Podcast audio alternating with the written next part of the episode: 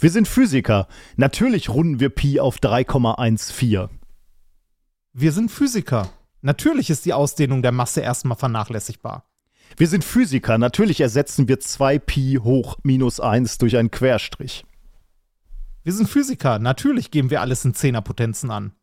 Wir sind Physiker. Natürlich benutzen wir SI-Einheiten. Wir sind Physiker. Natürlich heißt es FCC und nicht Kfz. Wir sind Physiker. Natürlich ist da Strom drauf. Wir sind Physiker. Natürlich ist das nicht vom TÜV abgenommen.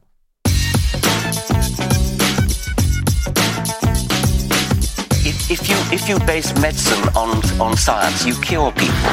If you base the design of planes on science, they fly. Um, if you base the design of rockets on science, they reach the moon.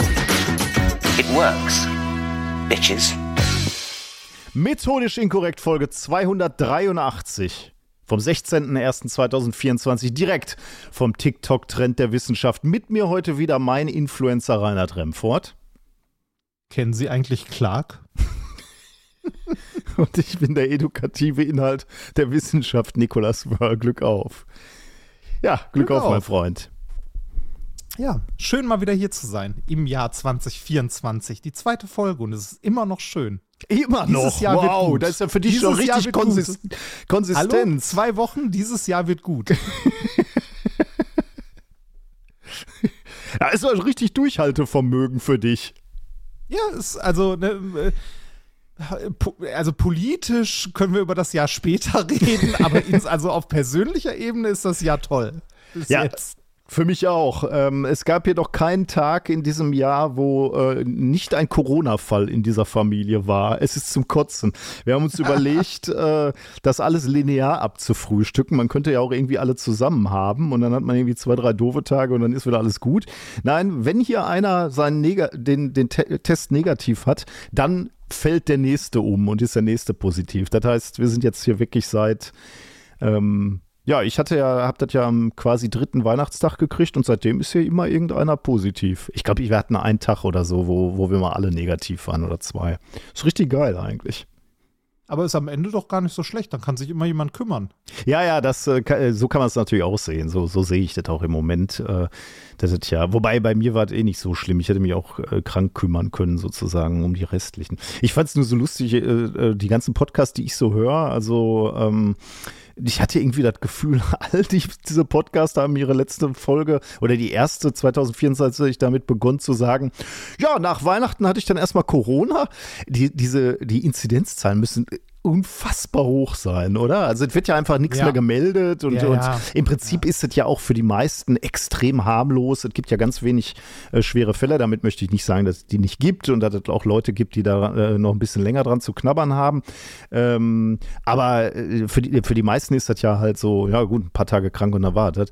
Ähm, aber das wüsste ich gerne mal, wie, wie da die Zahlen sind. Also ich habe einfach von, auch in der Familie, ne, um Weihnachten, alle krank. Also das ist, war Wahnsinn. Hm. Er hielt sich bei uns in Grenzen. Bei mir war äh, nur meine Schwiegermutter krank, was sehr schade war, weil da traditionell immer äh, an äh, Weihnachten halt gegessen wird. Zusammen. Oh, das heißt, du warst gar nicht im Norden oder habt ihr Doch, euch die doch Reise? war ich. Ich war, Also- ich war dann bei dem Rest der Familie äh, und äh, wir haben meiner Schwiegermutter aus der Ferne aus dem Fenster gewunken. Oh, herrlich. Das ist natürlich Ja. schön. Aber äh, und trotz Krankheit hat sie sich natürlich nicht davon abhalten lassen, für die ganze Familie zu kochen. So sind sie. Das ist die Generation. Opfert sich auf bis zum letzten. Ja. Tja, Ja. da können wir uns alle noch eine, ein Scheibchen von abschnibbeln. Ja. Genau. Ähm, was, äh, was ist sonst vorgefallen, außer dass hier Krankheiten sind? Oh, ich muss mal eben kurz ähm, äh, meine Begeisterung für Technik ähm, mit dir teilen, mal wieder. ja, bitte, was denn? Für, Ähm. für was? Welche Technik? Was muss ich kaufen? Nein, nein, äh, du musst glaube ich nichts kaufen. Äh, Ist, ist erst eher ein Nischenthema, aber ich glaube, du kannst meine Faszination dafür ähm, verstehen. Ähm, ich finde es ja irgendwie total äh, spannend, wie, wie äh, Technik unsere, unser Leben bereichern kann. Und das fällt mir vor allem immer bei Hobbys auf. Äh, also während man irgendwann irgendwie vor Jahren oder Jahrzehnten also äh, du konntest auch schon ambitioniert vor Jahrzehnten äh, ein Hobby machen. Also ich hatte auch vor 20, 30 Jahren teures Schlagzeug, so. Oder also was, zumindest das, was für mich damals teuer war, so was ich mir einfach mhm. über Monate zusammensparen musste. Äh, aber äh, mir geht es mehr so um die technischen Möglichkeiten, die sich einfach nochmal ganz anders entwickelt haben. Ich meine, am Schlagzeug zu, zum Beispiel, wenn man da jetzt mal bleibt, ich hatte halt ein akustisches Schlagzeug und habe mir Noten auf Papier ausgedruckt und dann haben wir die gespielt. So, das waren, ja, die, wenn ich mir heute vorstelle, dass es ein iPad gibt oder, oder andere Tablets und so und, und einfach äh, Noten ständig auf Knopfdruck äh, digital oder Play-Alongs. Ne? Ich weiß noch, wie ich dann geguckt habe, ob ich mir irgendwo CDs importieren kann, wo die, die, ganze Band zu hören ist, außer das Schlagzeug, damit ich da mitspielen konnte. Ne? Heute hast du das halt digital. Du kannst jede Stimme ausblenden, wie du willst, ne? an- genau. und ausknipsen. Du kannst es schneller und langsamer machen. Du kannst also Teile des Schlagzeugs ausblenden generell diese Lern-Apps für Musikinstrumente, die sind, äh, die finde ich, also auf Mobilgeräten und so, die sind krass geworden. Ja, also ja. Äh, ne, auch beim, äh, beim Klavier gibt es da auch ein, zwei Stück und ähm, äh, du kannst entweder dein E-Piano direkt äh, per MIDI-Schnittstelle anschließen ans, äh, also ans iPad oder sonst was, oder wenn du das halt nicht hast oder ein richtiges Klavier hast, ähm, dann kannst du auch einfach über das Mikrofon erkennt das, welchen Ton du spielst. Ah, sehr schön. ja, stimmt. und, ja. du kann, und, du kannst halt entsprechend Sachen lernen ja. und äh, sagt dir, du warst zu früh, zu spät, falscher Ton oder sonst was. Das also, ist kein das Talent. Ist wirklich erstaunlich. Du hast kein Talent, mach was anderes. Ja, genau. ja, da wäre mal was. Also, genau, das, das, eh das, dass, du so, dass du, du, du, du versuchst Klavier zu spielen und du bekommst dann oben ständig die Werbung für so einen Schlagzeugtrainer. hey, was, was wolltest du denn jetzt damit sagen? Äh, wenn, wenn das für nichts. Klavier nicht reicht, reicht dann immer noch für Schlagzeug? Frechheit. Recht könntest du haben.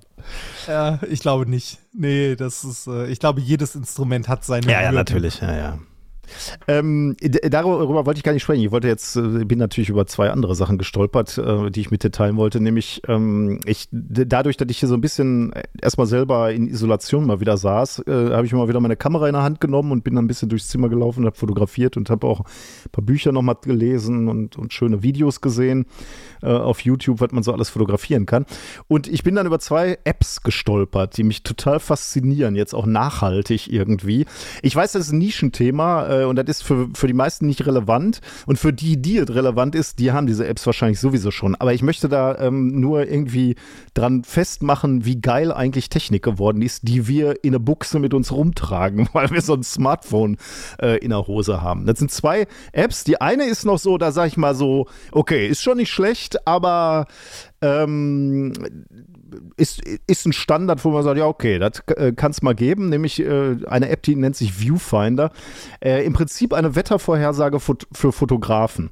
Die sagt dir nämlich ähm, zum Beispiel, wann es eine sternklare Nacht mit Neumond ah. gibt. Also Neumond ist ja wichtig, damit du gut Sterne fotografieren kannst. Ne? Also sagt sie dir diese App, wann gibt es keine Wolken nachts, wann ist die Luft auch klar und äh, Neumond, damit eben keine, kein Streulicht so da ist oder, oder störendes Licht. Mhm. Das Ganze, das gleiche kann diese App äh, mit der Frage, wird es morgen äh, bei Sonnenaufgang oder Sonnenuntergang einen roten Himmel geben? Also dieses klassische, äh, der, ja, der Himmel brennt. Ja. Ne?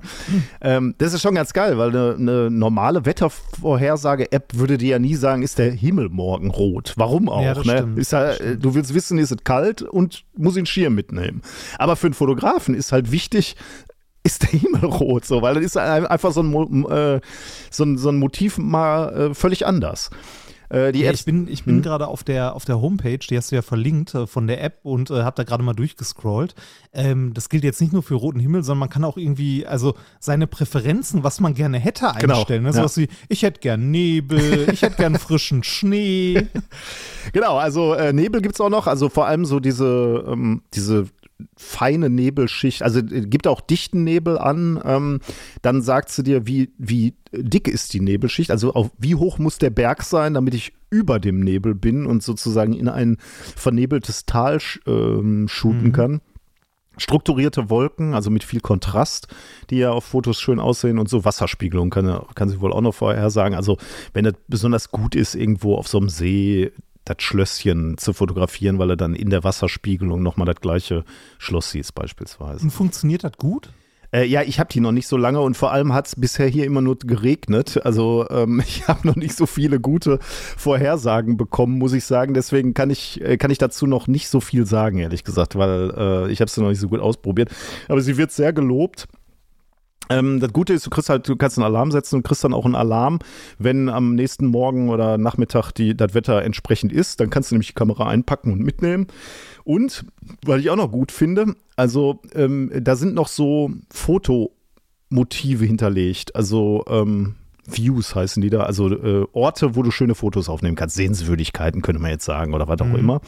Ähm, allein dafür ist diese App schon interessant, weil da kannst du einfach mal reinklicken auf die Karte und dann kannst du sagen, ah, hier ist äh, Industriekultur oder hier ist ein äh, Aussichtspunkt oder so.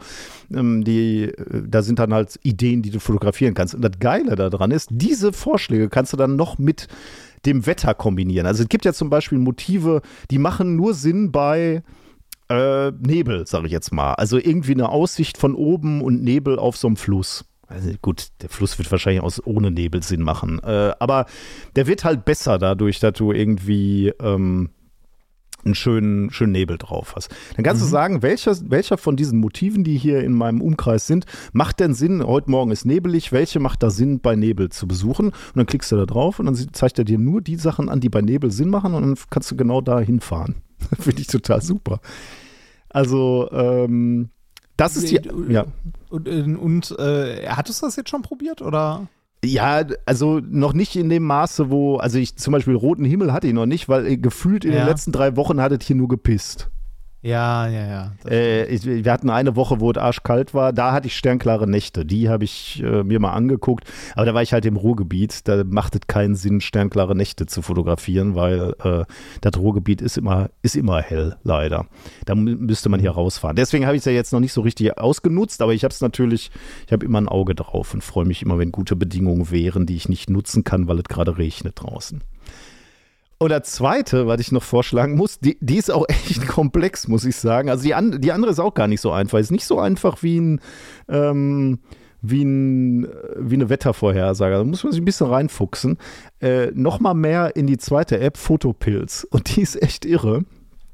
Ähm, also in Fotopilz gibt es so Tools für Fotografen, ne? also so, so Hilfestellungen, wenn du sagst, so, ich will den Sternenhimmel fotografieren, aber ich will keine Sternzieher haben, ne? sondern alle Sterne sollen als Punkte da sein. Dann kannst du ihm halt sagen, was ist meine Kamera, was ist meine Brennweite und dann sagt er dir, 15 Sekunden darfst du maximal belichten, sonst siehst du äh, die Sterne nicht als Punkte, sondern als Zieher beispielsweise. Ne? Aber das ist alles trivial. Aber was wirklich geil ist, ist, du kannst Schüsse planen das finde ich wirklich unfassbar gut. Ähm, sagen wir mal, du bist irgendwo am Strand oder keine Ahnung, hier im Ruhrgebiet. Äh, also bleiben wir am Strand, weil das ein schönes Beispiel ist. Äh, und du siehst einen Leuchtturm und sagst, okay, ist ein schönes Mo Motiv. Ich stehe hier am Strand und schieße da rüber auf die andere Seite des Ufers oder so. Und da ist dieser Leuchtturm. Alles super Motiv. Aber schön wäre doch eigentlich, wenn der Vollmond hinter diesem Motiv wäre.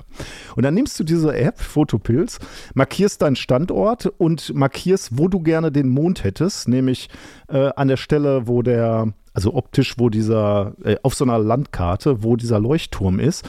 Und dann kannst du auch sagen, der Mond soll Vollmond sein. Also ich möchte den nicht halb haben, der muss ein Vollmond sein. Ich möchte den optisch genau in dieser Linie haben, also die Verlängerung von dem, wo ich stehe, hin zum, ähm, zum Leuchtturm. Und ich möchte den, sagen wir der Leuchtturm ist 30 Meter hoch, ich möchte den auf genau ähm, 35 Meter äh, haben, damit der Mond da so wie auf der Spitze drauf thront auf dem, äh, auf dem Leuchtturm. Dann sagt mhm. diese App dir, dann sagst du so, okay, und äh, mich interessiert, wann diese Situation auftritt in den nächsten zwei Jahren. Dann sagt die App dir, du musst da am 17. August um 21.35 Uhr hin, dann steht der Mond genau an der Stelle, wo du ihn haben willst okay. für dieses Motiv. Also sehr, sehr spezifisch. Ja, absolut spezifisch. Und das geht halt mit allen Motiven. Ne? Also diese ganzen klassischen Motive, wo ich mich immer gefragt habe, wie haben die Leute das gemacht? Kennt man ja diese, diese Häuserschluchten in Manhattan so oder in, in, in irgendwelche anderen amerikanischen oder welche Städte auch immer. Ja. Und du siehst ja. halt in diesen Häuserschluchten hinten ist der Mond fett drin. Und du fragst dich, wie, wie haben die das hingekriegt? Und das sagt dir diese App einfach. Du, du markierst einfach irgendein Motiv. Ähm, äh, trägst das ein und der sagt dann, okay, an diesen kommenden drei, vier Terminen könntest du dieses Foto machen. Und dann notierst du dir das in deiner ähm, Erinnerungs-App oder im Kalender und dann weißt du ganz genau, wann er da hingehen muss. Ich finde es, und das, äh, ich weiß nicht, kannst du nachvollziehen, warum ich, warum ich das so faszinierend finde? Jetzt ist natürlich, rein wissenschaftlich ist das irgendwie keine Kunst. Ne? Die, die Planetenbahn oder Mondbahn, Sonnenbahn, das, kann, das gleiche kannst du übrigens mit der, mit der Sonne machen und mit der Galax mit der Milchstraße. Du kannst also äh, sagen, so äh, tolles Motiv hier, würde ich gerne mal nachts fotografieren, aber ich hätte gerne einfach noch die Milchstraße da oben. Und zwar soll die senkrecht ja. so runtergehen. Dann sagt diese App dir, wann die Situation das nächste Mal ist, dass über deinem Motiv die Milchstraße mit dem galaktischen Zentrum zu sehen ist. Und Jetzt soll die Faszination, alles super, kann, kann, man natürlich, nichts ist so gut zu berechnen wahrscheinlich wie Planetenbahn, aber das in so einer App zu haben, die dir das so convenient rausrotzt äh, und dann sagt so, okay, hier, das ist der Termin, dann kannst du dieses Motiv so fotografieren, haut mich irgendwie total um. Auch wenn es kein Hexenwerk ist. Sonst ja, aber weil es sonst ein unglaublicher Aufwand für ja, wäre, genau. das selber herauszufinden. Ja, ich frage mich, wie Leute das vor 30 Jahren, die Fotos gab es ja auch schon vor 30 Jahren, aber wie zur Hölle haben die das gemacht? Haben die einen Astronom angerufen und dann gesagt. Die, also wahrscheinlich eine Sternwarte mal angerufen, oder? Und sie mal gefragt, so sag mal hier. Wann steht der auf diesem Winkel? Und dann haben die dicke Tabellenbücher rausgesucht. oder oder man muss ja sagen, so Sternfotografie ist ja jetzt nichts, was du mit dem iPhone machst oder so. Nee, ne? nee, das stimmt. Ähm, da, da brauchst du ja schon ein bisschen mehr Equipment äh, mit Langzeitbelichtung, Nachführung, was weiß ich nicht, was alles. Da bist du, glaube ich, schon so sehr in dem Thema drin, dass du das wahrscheinlich dann auch noch gemacht hast. Halt die Recherche.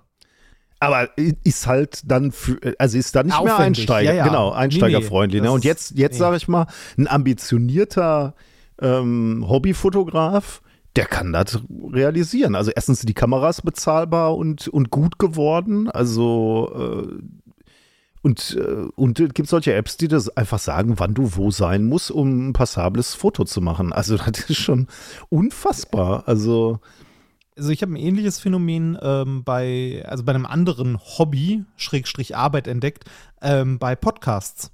Also Podcasts vor zehn Jahren, als wir angefangen haben, waren so viel aufwendiger zu machen als heute. Wir haben die ja noch praktisch aus Stein geklöppelt. Ja, nein, also so, so soll es jetzt nicht klingen, aber Ne, ähm, natürlich gab es damals auch schon ein paar Tutorials und so. Ne? Mhm. Ne? Kannst du dir hier und da angucken.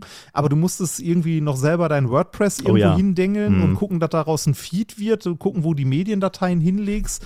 Mit äh, dem äh, Aufnahmeequipment hattest du auch halt äh, Equipment, das eher für Gesang oder Musik war wo dir dann was zusammengebastelt hast. Und heute, heute kannst du dir so ein äh, Hardware-Bundle Podcaster klicken, dazu ein Hosting und äh, das Ganze kannst du irgendwie an einem Nachmittag ist es fertig und steht. Mhm. Also ist auch die Hürde ist gesenkt worden deutlich, was ich gut finde. Also ist ja schön. Ne? Ja, ich finde es einfach wahnsinnig faszinierend, ja, welche Möglichkeiten du Leuten auch an die Hand geben kannst. Ne? Wie du gerade auch schon gesagt hast, Musik zu machen. Ne? Im Prinzip kannst du ja jetzt mit relativ wenig Mitteln könntest du sogar eigene Songs komponieren. Ne? Da hätte ich gar nicht gewusst, ja. wie ich das vor 30 Jahren hätte machen. Also froh, dass ich eine Band hatte und, und andere Musiker, die, die die anderen Instrumente gespielt haben. Heute kriegst du das ja relativ einfach auch erstmal alleine hingefummelt. Ja.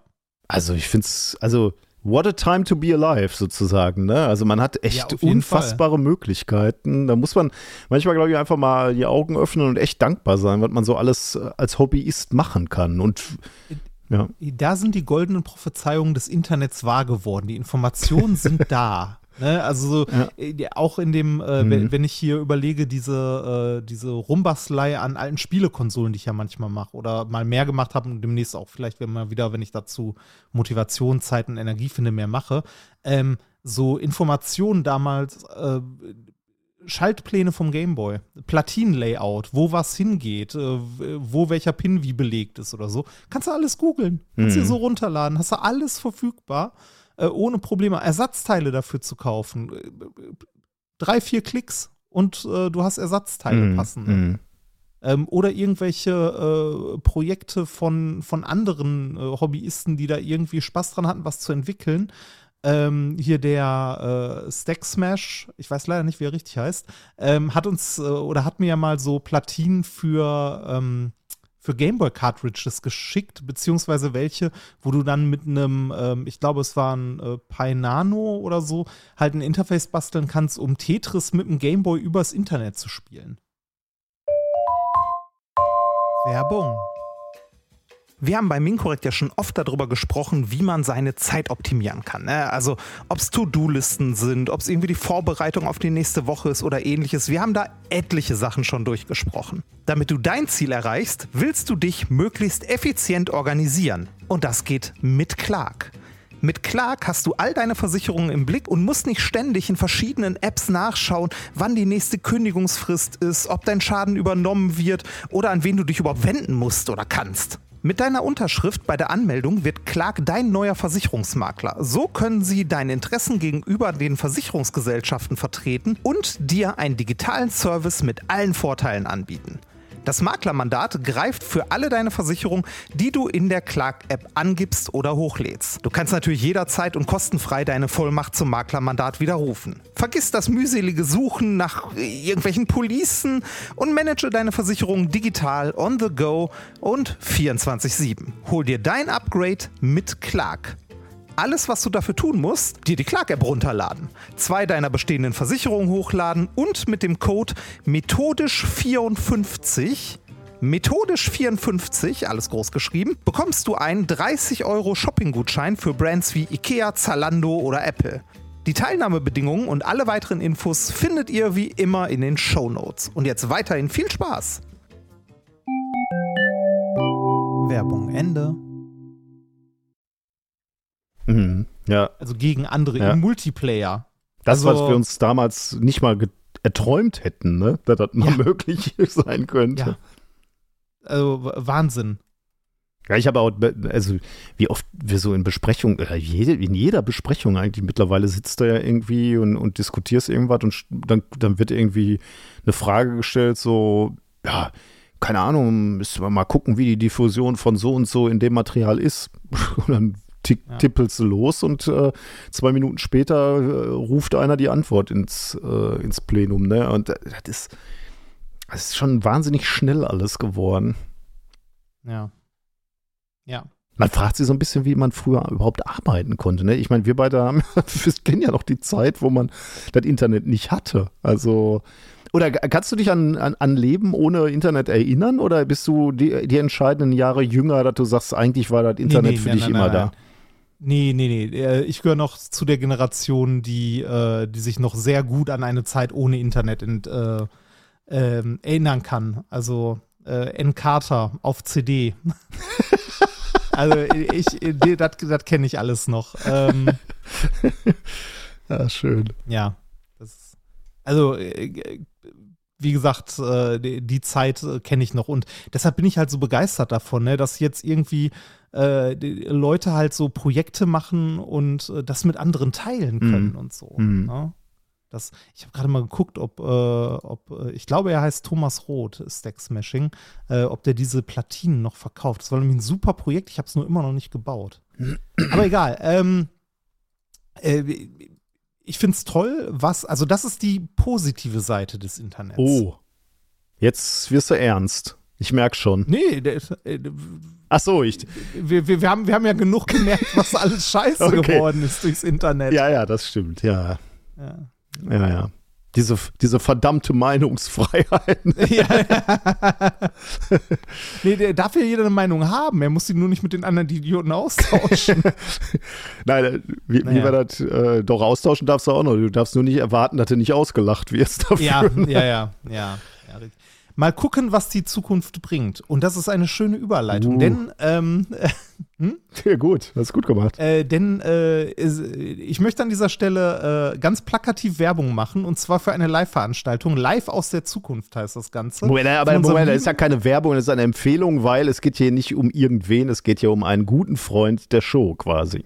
Das stimmt und wir kriegen kein Geld dafür. Richtig, ähm, das ist das Entscheidende. das, und es macht nicht düm, düm, düm, Werbung. Und im Hintergrund läuft keine Fahrstuhlmusik. Also, nein, es ist, es ist, eine, Herz, es ist eine herzliche, ernste Empfehlung. Äh, deshalb auch ganz am Anfang und nicht hinten in der Hausmeisterei. Ähm, der äh, liebe Cedric oder auch bekannt als Dr. Watson, ähm, also macht den YouTube-Kanal Dr. Watson. Ähm, der ist demnächst auch mit ein paar Live-Terminen unterwegs und die Premiere ist in meiner Heimatstadt, in Essen. Das stimmt. Am äh, am 3. März in der Weststadthalle, wo wir auch schon waren. um 20 Uhr, 3. März. Und äh, da der Cedric ein guter Freund von uns ist, werden wir auch da sein. Und äh, wahrscheinlich äh, ein äh, auch mal kurz auf der Bühne stehen und ähm, ein Warm-up machen. Das? Äh, genau, wir machen ein Warm-up. Entweder Warm-up, Warm so heißt das in der Comedy-Szene, in der du das dich ja umtreibst. So, bei mir, bei den das, Musikern heißt das Vorband. Vorband, genau. Wir, wir, wir, sind die Vorband. Oder das Warm-up, das die Bühne anheizt und abbrennt.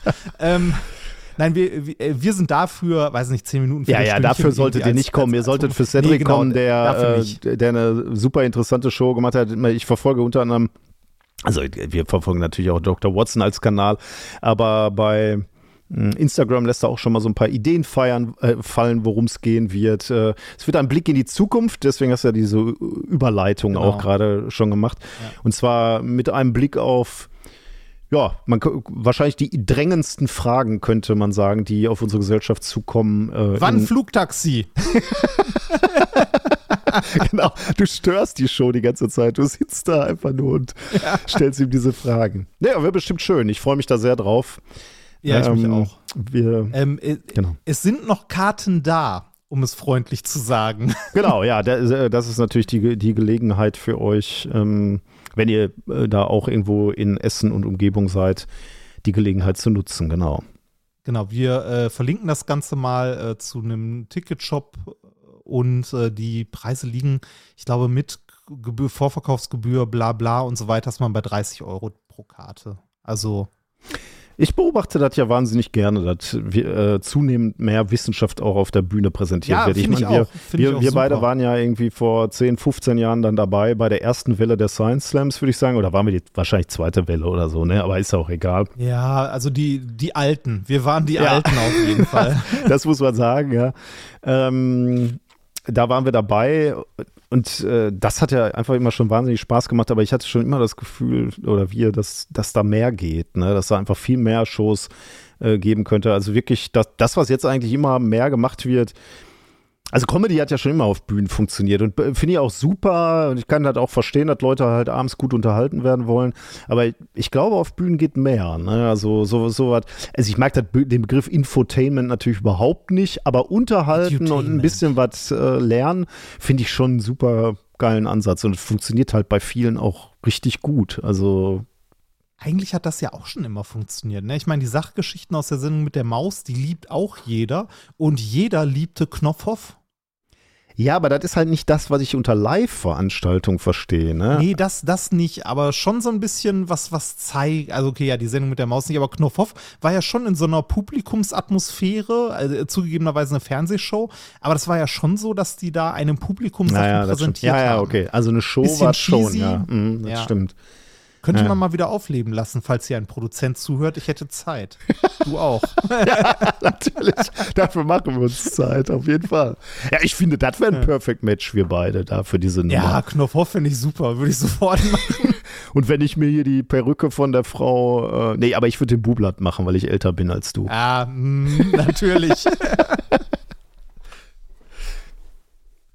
Ja, naja, ähm, genau. Äh, zurück zu ernsthaft. Sonst noch was passiert. Ich habe ähm, in der letzten Woche äh, mit neu gewonnener Energie und Freude äh, mit äh, der neuen Software, die ich jetzt benutze, zum Aufnehmen rumgespielt und habe wieder festgestellt, wie viel Spaß es machen kann, sich mit so einem Thema dann mal irgendwie, auch wenn es Arbeit oder Job ist, so richtig auseinanderzusetzen und neue Sachen auszuprobieren und mal so aus alten Gewohnheiten auszubrechen. Oh, mh, schön. Also mal, mal, mal was neu zu machen. Ne? Mhm. Also es, es wäre nicht nötig gewesen. Also äh, wir nehmen ja auch die, den Podcast hier auf deiner Seite jetzt gerade auf mit äh, Ultraschall wie wir es jahrelang gemacht haben. Das habe ich mit dem Basti auch sehr lange gemacht, ähm, mit Alliteration. Ähm, hab da aber hier und da mehr Bedarf gehabt, was Rauschfilter und ähnliches angeht. Und deshalb mich mal nach Alternativen umgeguckt und damit rumgespielt. Und ähm, es hat mir, also ich habe äh, seit langer Zeit mal wieder einen Tag gehabt, wo ich am Rechner gesessen habe, Sachen ausprobiert habe und mich irgendwann gewundert habe, oh, es ist schon dunkel draußen. Also wo, wo so ein Tag an ja. mir vorbeigeflogen ist, weil ich wirklich so in was äh, versunken bin und das halt äh, neu gemacht habe. Das war nicht, also das ist nicht nur toll oder nicht nur schön, da war auch viel Scheiße bei. Also ich habe eine Folge, die ich sonst in einer Stunde schneide, habe ich glaube ich fünf oder sechs Stunden mm, für gebraucht mm. und viel geflucht und fand viel doof und so weiter, weil man halt neue Sachen lernen muss. Aber irgendwie ist das auch nett, sowas mal zu machen. Mhm. Ich also du machst das ja ständig. Du bist ja, ja andauernd nee, so. Nee, nee, das würde ich gar nicht so sagen. Ähm, das ist wirklich. Ähm ich, ich finde es halt, ich, aus anderen Gründen finde ich es gerade interessant. Ich habe, äh, letzte Woche habe ich so drüber nachgedacht, ähm, dass äh, wir, wir, haben ja schon mal darüber gesprochen, warum wir beide gerne auf der Bühne sind, ne? weil wir dann wirklich im Moment sind. Es gibt ja so diese Leute, ja. die sagen, äh, also was man versuchen sollte in seinem Leben zu erreichen, ist so, äh, also im Englischen nennt man das, glaube ich, Awareness, also im Moment sein, ist, glaube ich, so, würde ich das so grob deutsch übersetzen. So, wenn du, ähm, weiß ich nicht, am Spülbecken stehst und spülst, dann sollst du nicht daran denken, was du in zwei Stunden machen sollst oder ähm, keine Ahnung, sondern dann sollst du spülen. Dann sollst du da sein, im Moment sein. Oder wenn du jetzt mit deinen Verwandten am, am Esstisch sitzt, sollst du nicht das Handy in der Hand haben, sondern sollst, sollst du im Moment sein und denen zuhören. Und wir beide waren ja schon mal so fasziniert von der Tatsache, äh, also äh, Leute müssen ja richtig die Füße brechen, wie die das schaffen, diese Awareness, also diese, in, im Moment zu bleiben, zu schaffen, weil unsere Gehirne ja immer am Rattern sind sozusagen. Ich habe gleich den nächsten Termin oder ich hätte gerade in der Vergangenheit hätte ich was anders machen sollen, das äh, ist irgendwie blöd. Ähm, und deswegen machen ja Leute sowas wie ähm, Meditation oder so, weil sie dann eben einmal abschalten, das Gehirn, und dann so im Moment sind. Und wir, wir waren ja auch irgendwie, haben wir ja schon mal gesagt, wo das uns eigentlich am allerbesten in unserem Leben gelingt, ist auf der Bühne. Ne? Weil in der, ja, auf der Bühne bist stimmt. du wirklich im Moment. Also da musst du einfach, du kannst dann nicht drüber nachdenken, was mache ich in der Pause. Also du kannst mal kurz nachdenken. Aber eigentlich bist du immer im Moment. Für mich ist dann keine, kein Gedanke, was nach der Bühne ist und auch nicht, äh, was vorher an dem Tag war, sondern ich bin wirklich nur mit dir da in dem Moment. Und das, deswegen ist das so schön und ähm, erfüllend auch, weil du zwei Stunden dann halt im Moment warst. Und, und das ähm, müsste man eigentlich mehr hinbekommen, ne? Genau, ja, ja. da denke ich auch. Und ich, ich, ich habe dann festgestellt, äh, ich habe da letzte Woche so drüber nachgedacht, weil mir das äh, beim Fotografieren dann passiert ist, ne? dass ich dann irgendwie nur äh, so in dem Motiv war, so gedacht habe, jetzt zählt dieses eine Bild, was ich machen will. Ähm, und dann, da war ich irgendwie so zehn, vielleicht 30 Minuten völlig raus aus der Welt und habe so gedacht, ich will, ich will das so fotografieren, wie ich es im Kopf habe. Und dann habe ich, fand ich total toll, so dass, dass ich da mal weg war und habe dann drüber nachgedacht, wann ist mir das eigentlich im Leben auch passiert? Und das passiert mir schon mal im Sport, wenn du dann so im Flow bist. Mhm. Und bei der Musik früher natürlich auch. Dann spielst du nur vom Blatt oder, oder von dem die Takte, die du im Kopf hast. Da hast du überhaupt keine Kapazitäten, noch über was anderes nachzudenken, sondern du spielst eben nur die Musik. Und das erinnert mich jetzt gerade daran, was du gerade erzählt hast. Ne? Du lernst mal eine neue Software und versinkst da so richtig drin. Ne? Also erzählt kein Vorher, kein Nachher, sondern du bist völlig im Moment und erlebst diesen Moment und, und lernst Dinge gerade ne? und bist total befriedigt von der Tatsache, dass irgendwelche Dinge, dass du so neue Impulse kriegst und, und äh, du so versinken kannst in dem Moment. Und das ist, wie du gerade schon gesagt hast, da sollte man nach streben eigentlich. Ne? Ja, ja. So irgendwie, oder also es muss ja nicht immer sein, aber das sollte häufiger mal vorkommen. Und ich hatte das lange nicht mehr, dass ich irgendwie an irgendwas so viel Spaß hatte, dass ich die Zeit vergessen habe. Okay, das ist schlecht. Ja, das ist schlecht, aber wie, wie, gesagt, also ich habe ja jetzt, also das Jahr ist zwei Wochen alt. Ähm, ich habe angefangen, äh, da hatte ich ja schon ein bisschen drüber geredet, aber ich will da nicht jedes Mal von rum, rumeiern, ähm, meine, meine Freizeit von meinem Job ein bisschen mehr mhm. zu trennen. Ähm, auch da, das hat auch hier und da gut geklappt. Zwischendurch hatte ich auch Schmerzen, ähm, sowas wie, dass ich äh, auf eine E-Mail nicht auf dem Rechner hatte, auf dem ich arbeite, oh ja. weil ich dort mhm. nicht mein privates E-Mail-Konto hatte äh, und musste dann, äh, hab's dann so gelöst, dass ich in einen anderen Rechner gegangen bin und äh, mir die E-Mail einmal auf die E-Mail-Adresse weitergeleitet habe. Ähm, aber ansonsten auch versuche alle Leute, mit denen ich gerade zu tun habe, ähm, so ein bisschen dahin zu, also nicht zu zwingen, sondern so zu ermutigen, mir bitte nur auf die entsprechende E-Mail-Adresse zu schreiben und nicht hm. mehr auf die andere. Ja, ja. ja. Aber da kann ich, da kann ich vielleicht ein bisschen mehr von erzählen. Irgendwann in, äh, in den nächsten ein, zwei Monaten werde ich wahrscheinlich dann äh, mal mit dem ganzen Kram umziehen und mir ein Büro beziehungsweise ähm, ein kleines Aufnahmestudio, eine kleine Ecke einrichten. Und dann kann ich dann nochmal davon erzählen. Vorher, solange da nichts passiert, muss ich da nicht viel erzählen, finde ich. Mhm, ja. Okay, sind wir fast durch. Ne? Eine Sache muss ich dir noch erzählen, weil ich mich äh, darüber freue. Ähm, äh, da, da, merkt man wirklich, dass sich auch Dinge ändern in der Wissenschaft, äh, ein bisschen, mhm. wenn es um Wissenschaftskommunikation geht. Als wir beide damit angefangen haben, vor wann auch immer. Also sagen wir mal, vor 15 Jahren haben wir, standen wir ja wahrscheinlich schon bei Kinderunis und so auf der Bühne. Da war das ja so eine Nummer, für die wurde es ja noch so ein bisschen belächelt. Ne? Ja, ja, komm, da machen wir ja, mal ja. für die Kinder, mach mal ein bisschen. Ist, ist Bring super. in the Clowns. Ja, genau. Ist super, dass ihr das macht. Und äh, in Wirklichkeit haben sie alle nur gedacht, ja, Hauptsache wir müssen das nicht machen. Ähm, ist, ist natürlich auch immer noch so ein bisschen so. Aber ähm, ich, ich durfte jetzt schon einige Jahre beim Sonderforschungsbereich ähm, als Teilprojektleiter diese Öffentlichkeitsarbeit betreuen. Und äh, da gehen wir hoffentlich demnächst in die dritte ähm, Förderperiode, also äh, dreimal vier Jahre darf das laufen. Äh, das geht möglicherweise, also wir sind jetzt in der Begutachtung und wenn wir erfolgreich arbeiten, dann dürfen wir auch nochmal weitere vier Jahre machen. Ähm, und das fand ich schon, muss ich wirklich, da haben wir wirklich gutes Feedback immer von der DFG bekommen. Also wir haben auch gut gearbeitet, muss ich sagen. Vielleicht kann ich hier mal ein paar Sachen vorstellen, die wir da gemacht haben bei Zeiten. Aber ähm, also wir haben wirklich fleißig und gut gearbeitet. Ich kenne das ja auch von, von mir, dass ich Öffentlichkeitsarbeit gerne mache und Wissenschaftskommunikation. Deswegen ist es auch nicht erstaunlich, dass wir da gut gearbeitet haben. Aber das wurde auch immer so wahrgenommen und wurde gesagt, das ist wirklich gut, was ihr hier gemacht habt. Ist ein, ist ein absolutes Aushängeschild dieses SFBs. Also da war ich schon ein bisschen stolz drauf. Und jetzt ähm, hat mich der nächste SFB, der in Planung ist, angesprochen, ob ich da auch die, die, die Ö-Arbeit machen will. Ah. Und ich, ich muss sagen, also das freut mich natürlich, dass das so wahrgenommen wird und gesehen wird, ähm, aber auch, dass das von der DFG, also für, von der Deutschen Forschungsgemeinschaft, als so wichtig erachtet wird und die äh, wirklich über Jahre sagen, ja, das ist schon, das wollen wir haben. Also die ähm, Professorin. Ich finde schon schön, dass das nicht mehr ist. Wir machen da mal eine Homepage. Nee, genau. Also, äh, genau, das, das wird nämlich genau jetzt von der DFG gesagt. Also, die Professorin, die sich um diesen SFB dann kümmert, um die neue Initiative, die war dann zur Beratung, fährst du dann dahin und lässt sich beraten von den Leuten.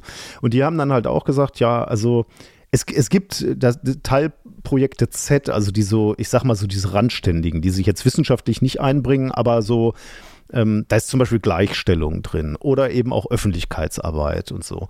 Und die, da haben die ausdrücklich von der DFG gesagt, was uns wichtig ist, ähm, äh, in, oder insbesondere wichtig ist, ist die Öffentlichkeitsarbeit. Wir hätten gerne ein starkes Öffentlichkeitsteilprojekt ähm, in diesem SFB. Und die haben sogar gesagt, ähm, das wäre ihnen sogar wichtiger als beispielsweise ein Graduiertenkolleg, wo ich jetzt sagen würde, okay, wow, äh, also Graduiertenkolleg finde ich auch wichtig, weil da werden junge WissenschaftlerInnen ausgebildet. Ne? Die, ähm, die dürfen dann da ja, äh, Workshops machen und, und auf äh, Konferenzen eigene fahren. Finde ich jetzt auch wichtig.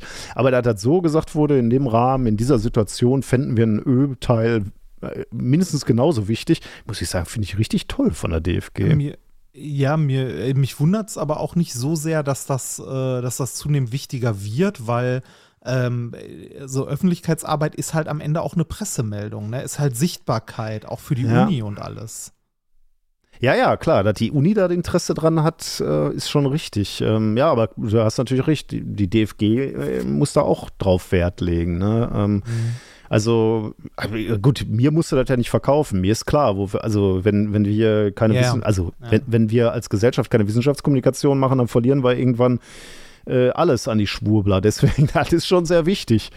Aber äh, da das auch so wahrgenommen wird, finde ich richtig gut. Also ich muss sagen, da ist wirklich in den letzten zehn Jahren dann auch viel passiert. Und wenn jetzt Leute sagen, so, sie finden Wissenschaftskommunikation spannend und sie würden da gerne in die Richtung gehen, würde ich langsam anfangen, die Leute zu ermutigen. Also vor zehn Jahren hätte ich gesagt, ja, pf, was willst du denn damit? Also wir beide haben das gemacht, weil wir da Spaß dran haben. Aber da gibt es ja keine Jobs. Was willst du denn da machen? Also äh, mach lieber was Anständiges. Aber heute, ich würde jetzt langsam anfangen und sagen, da gibt es allerhand Jobs. Also, äh, ja, vor allem, vor allem du, du kannst mehr mittlerweile machen als, also vor zehn Jahren hättest du wahrscheinlich auch was machen können, aber dann wärst du, also dann war eigentlich die einzige Joboption, du wirst irgendwie Wissenschaftsjournalist bei irgendeinem hm. Magazin. Ja. Ne? Und heute gibt es halt mehr. Also Jetzt hat ja fast mehr. jedes kleine Institut hat einen eigenen Kommunikator, ne, der dann irgendwelche äh, äh Dinge macht, mehr gut, äh, mal gut, mal schlecht. Also das ist natürlich, aber gut, das hast du ja in jedem Job. Aber ist echt schön. Also das freut mich, dass es da so einen Wandel gibt und, und die Wissenschaftskommunikation immer sichtbarer wird. Gut. Ja. Das wollte ich dir noch erzählen. Ansonsten wären wir hier durch, glaube ich, oder? Ja. Dann äh, würde ich sagen, fangen wir mit der Wissenschaft an. Yay, auf Und zur Wissenschaft. to the lab. ähm, haben wir auch schon lange nicht mehr gemacht. Ähm, wir fangen ja. mit einem Thema an. Äh, dieses Thema habe ich Diamantregen genannt. Ähm, und äh, es geht mal wieder in fremde und andersartige Welten. Äh, da haben wir ja schon äh, in letzter Zeit relativ häufig mal drüber gesprochen, dass uns das extrem fasziniert, wie wie anders Realitäten da draußen im Kosmos sein können, wenn man mal ein bisschen über den eigenen Erlebnishorizont hinaus guckt. Ähm, und selbst in, der, in, in der, unserer Nachbarschaft äh, gibt es schon Welten, die einfach mal ganz, ganz anders sind als äh, das, was wir als normal bezeichnen würden auf unserem Planeten, auf der Erde. Ähm, also selbst, selbst im Sonnensystem gibt es komische Welten. Und ähm, Beispiele dafür äh, gibt es wahrscheinlich viele, aber Beispiele äh, will ich hier jetzt aus diesem Paper nennen. Äh, Uranus und Neptun sind zum Beispiel ähm, Planeten, die ja, ich sag mal, Eigenarten haben. Ähm, die äh, Uranus und Neptun, kennst du irgendeine Eigenart von diesen beiden Planeten oder von einem dieser Pla Planeten, die ähm, besonders sind? Ähm, ich überlege gerade, warte mal, Neptun wird immer so blau dargestellt, mhm. oder? Mhm ähm, und Uranus so lila. Ach so, und das, das ist alles, was hängen geblieben ist. ich dachte schon. Ja, äh, es ist traurig, aber nee. Nee, nee. Also, also ich, ich, glaube, das ist gar nicht so traurig. Ich, ich, das sage ich jetzt, ohne, ohne wirklich Belege dazu zu haben, aber ich glaube, das wird schon so sein. Ich glaube, das sind die äh, beiden Planeten, die auch am wenigsten besucht worden sind. Also gut, die sind natürlich auch weit draußen, aber die wirken auch erstmal so. Ähm, die sind zum Beispiel äh, weder Gesteinsplaneten noch Gasriesen. Also, äh, und ich sa sag gleich auch, warum äh, das so ist. Also, die haben halt einen festen Kern und eine dicke äh, ähm, Gasschicht drumrum. Ähm, das, das, das heißt, die liegen, also, da, dass man wahrscheinlich, wenn man sagt, so, wo schicken wir Sonden hin, möglicherweise als erstes Mal auf einen Planeten blickt, der ähm, eine feste Oberfläche hat, kann man ja auch irgendwie verstehen. Ne? Da könnte man potenziell landen und wahrscheinlich traut man denen dann auch mehr zu, irgendwie da mal Leben zu entwickeln oder äh, dass man da mhm. irgendwas Schönes entdecken kann. Und wie gesagt, sie sind halt auch weit draußen. Ne? Also von daher ist ja auch klar, dass irgendwie äh, die nicht so viel äh, be besucht worden sind. Aber was sie wirklich ähm, äh, besonders macht, ist äh, zum Beispiel, dass beide Planeten ein vierpoliges Magnetfeld haben. Also Ah, das wusste ich nicht. Die Erde hat ja ähm, beispielsweise ein, äh, einfach ein Dipolfeld, also ein Nordpol. Ich, ich, dachte, ich dachte, das wäre Standard. Quasi. Ja, ich auch. Natürlich, ich ah. auch. Also ähm, ich, ich, ich bin ja jetzt so ein bisschen mehr interessiert am Sonnensystem, aber ich muss ganz ehrlich sein, das habe ich zum ersten Mal gelesen. Aber Uranus und Neptun fliegt halt auch bei mir irgendwie so ein bisschen unterm Radar. Also, Erde hat ein Dipolfeld, ne? also Nordpol und Südpol kennen wir alle. Ähm, aber Uranus und Neptun haben vier magnetische Pole. Ein Paar, Nordpol und Südpol, entspricht ungefähr dem, was wir auch haben mit Nord- und Südpol. Ähm, äh, hängt, also liegt auch quasi mit, mit der Achse, also mit der Drehachse quasi überein, so wie es ja auch bei, bei uns ist, mit einer leichten Abweichung. Also der magnetische Nordpol liegt ja jetzt nicht auf dem geografischen, ähm, ja. also mit dem übereinander, aber äh, nah beieinander, genau. aber jetzt nicht, ja. Mehr oder weniger äh, passt das schon übereinander. Und das ist bei Uranus und Neptun eben auch. Also da gibt es, der eine liegt eben auch ähm, auf, dem, auf der Drehachse, wenn du so willst. Aber die andere Achse, beispielsweise bei Uranus, ähm, ist 60 Grad gegenüber der Rotationsachse geneigt. Und führt auch nicht durch die Mitte des Planeten, sondern ist äh, um 8000 Kilometer äh, versetzt vom äh, Mittelpunkt des Planeten. Und 8000 wie Kilometer viel, ist gar nicht so wenig. Wie Grad sind denn das? Also gekippt? Äh, was heißt Grad? Also du, du verschiebst, also, ne? also äh, 60 Grad gekippt zur Rotationsachse und ah, dann okay. geht's, äh, und wenn du dann annehmen würdest, die, die Achse oder, oder dieser, dieses, dieser Dipol läuft durch das Zentrum des Planeten, macht es aber nicht, sondern du verschiebst ihn jetzt aus dem Zentrum raus um 8000 Kilometer. Und 8000 Kilometer ist auch relativ viel für äh, Uranus, ist nämlich ein Drittel des Planetendurchmessers. Ähm, also 8000 Kilometer also er läuft da irgendwo mitten durch den, durch den Planeten eigentlich durch. Okay. Warum das so ist, ne, ist nicht ganz klar. Also bei der Erde weiß man ja, ne, äh, Nordpol, Südpol, dieses Dipolfeld, äh, das geht ja darauf zurück, dass wir da im, im Wesentlichen flüssiges Eisen, glaube ich, im, im Zentrum des Planetens haben und das bewegt sich halt, ne, wie so ein Dynamo und deswegen mhm. bildet sich da ein, ähm, ein Magnetfeld.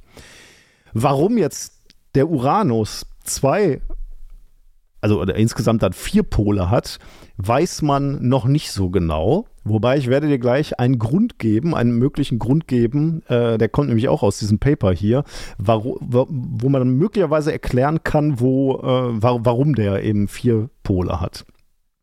Ähm, was du bei, beim Uranus dir auch noch merken könntest, weil dann macht ihn auch wirklich herausragend, ähm, ist, wenn, wenn, du dir alle Planeten anguckst und die Rotation oder die Ellipsen, die, ähm, die um die Sonne führen quasi, dann stehen die alle wie so drehende Kreise, äh, Kreisel auf ihren, ähm, auf ihren Umlaufbahnen. Der Uranus aber nicht. Der äh, ist gekippt quasi und zwar so gekippt, dass er quasi auf seiner Bahnebene rollt. Also er ist fast um 90 Grad, ich glaube, der ist sogar etwas mehr als 90 Grad gekippt. Kannst du dir das vorstellen? Der rollt eher wie so ein Rad ab auf seiner, auf seiner Bahnebene. Hm. Also, also wie, wie, alle anderen. Wie so, eine, also ja. wie, wie so eine Kugel, die im Kreis rollt, oder? Genau, ja, genau. Im okay, Gegensatz ja, zu der okay. Erde, ne? Die Erde ist halt ja. eher wie so ein Kreisel, also wie so ein Spinning-Top, den du andrehst und äh, ähm, die, ähm, ja, also genau, ja. Und äh, das ist der einzige Planet, der wirklich davon abweicht. Ne? Also die, die Achsen der, der Erde ist ja jetzt auch nicht äh, streng senkrecht nach oben auf seiner Bahnebene, aber halt mehr oder weniger. Ähm, aber die, äh, beim Uranus ist es halt wirklich krass gekippt um, um äh, 90 Grad und der rollt halt wie so eine Kugel ab, genau, wie du es gesagt hast. Ja. Genau, ja. Ja, und ich hatte gerade schon gesagt, ne, also äh, die beiden Planeten sind weder Gesteinsplaneten noch Gasriesen. Ähm, wir haben diese dichte Gashülle. Ähm, und darunter hast du dann so einen Mantel aus Wassereis, Ammoniak, Gesteinsbrocken, Kohlenwasserstoffe und äh, vor allem auch so ein Gemenge aus, aus exotischen Kohlenwasserstoffen. Ähm, Verbindungen, die es zum Beispiel gar nicht auf der Erde gibt. Äh, sowas wie Orthokohlensäuren beispielsweise.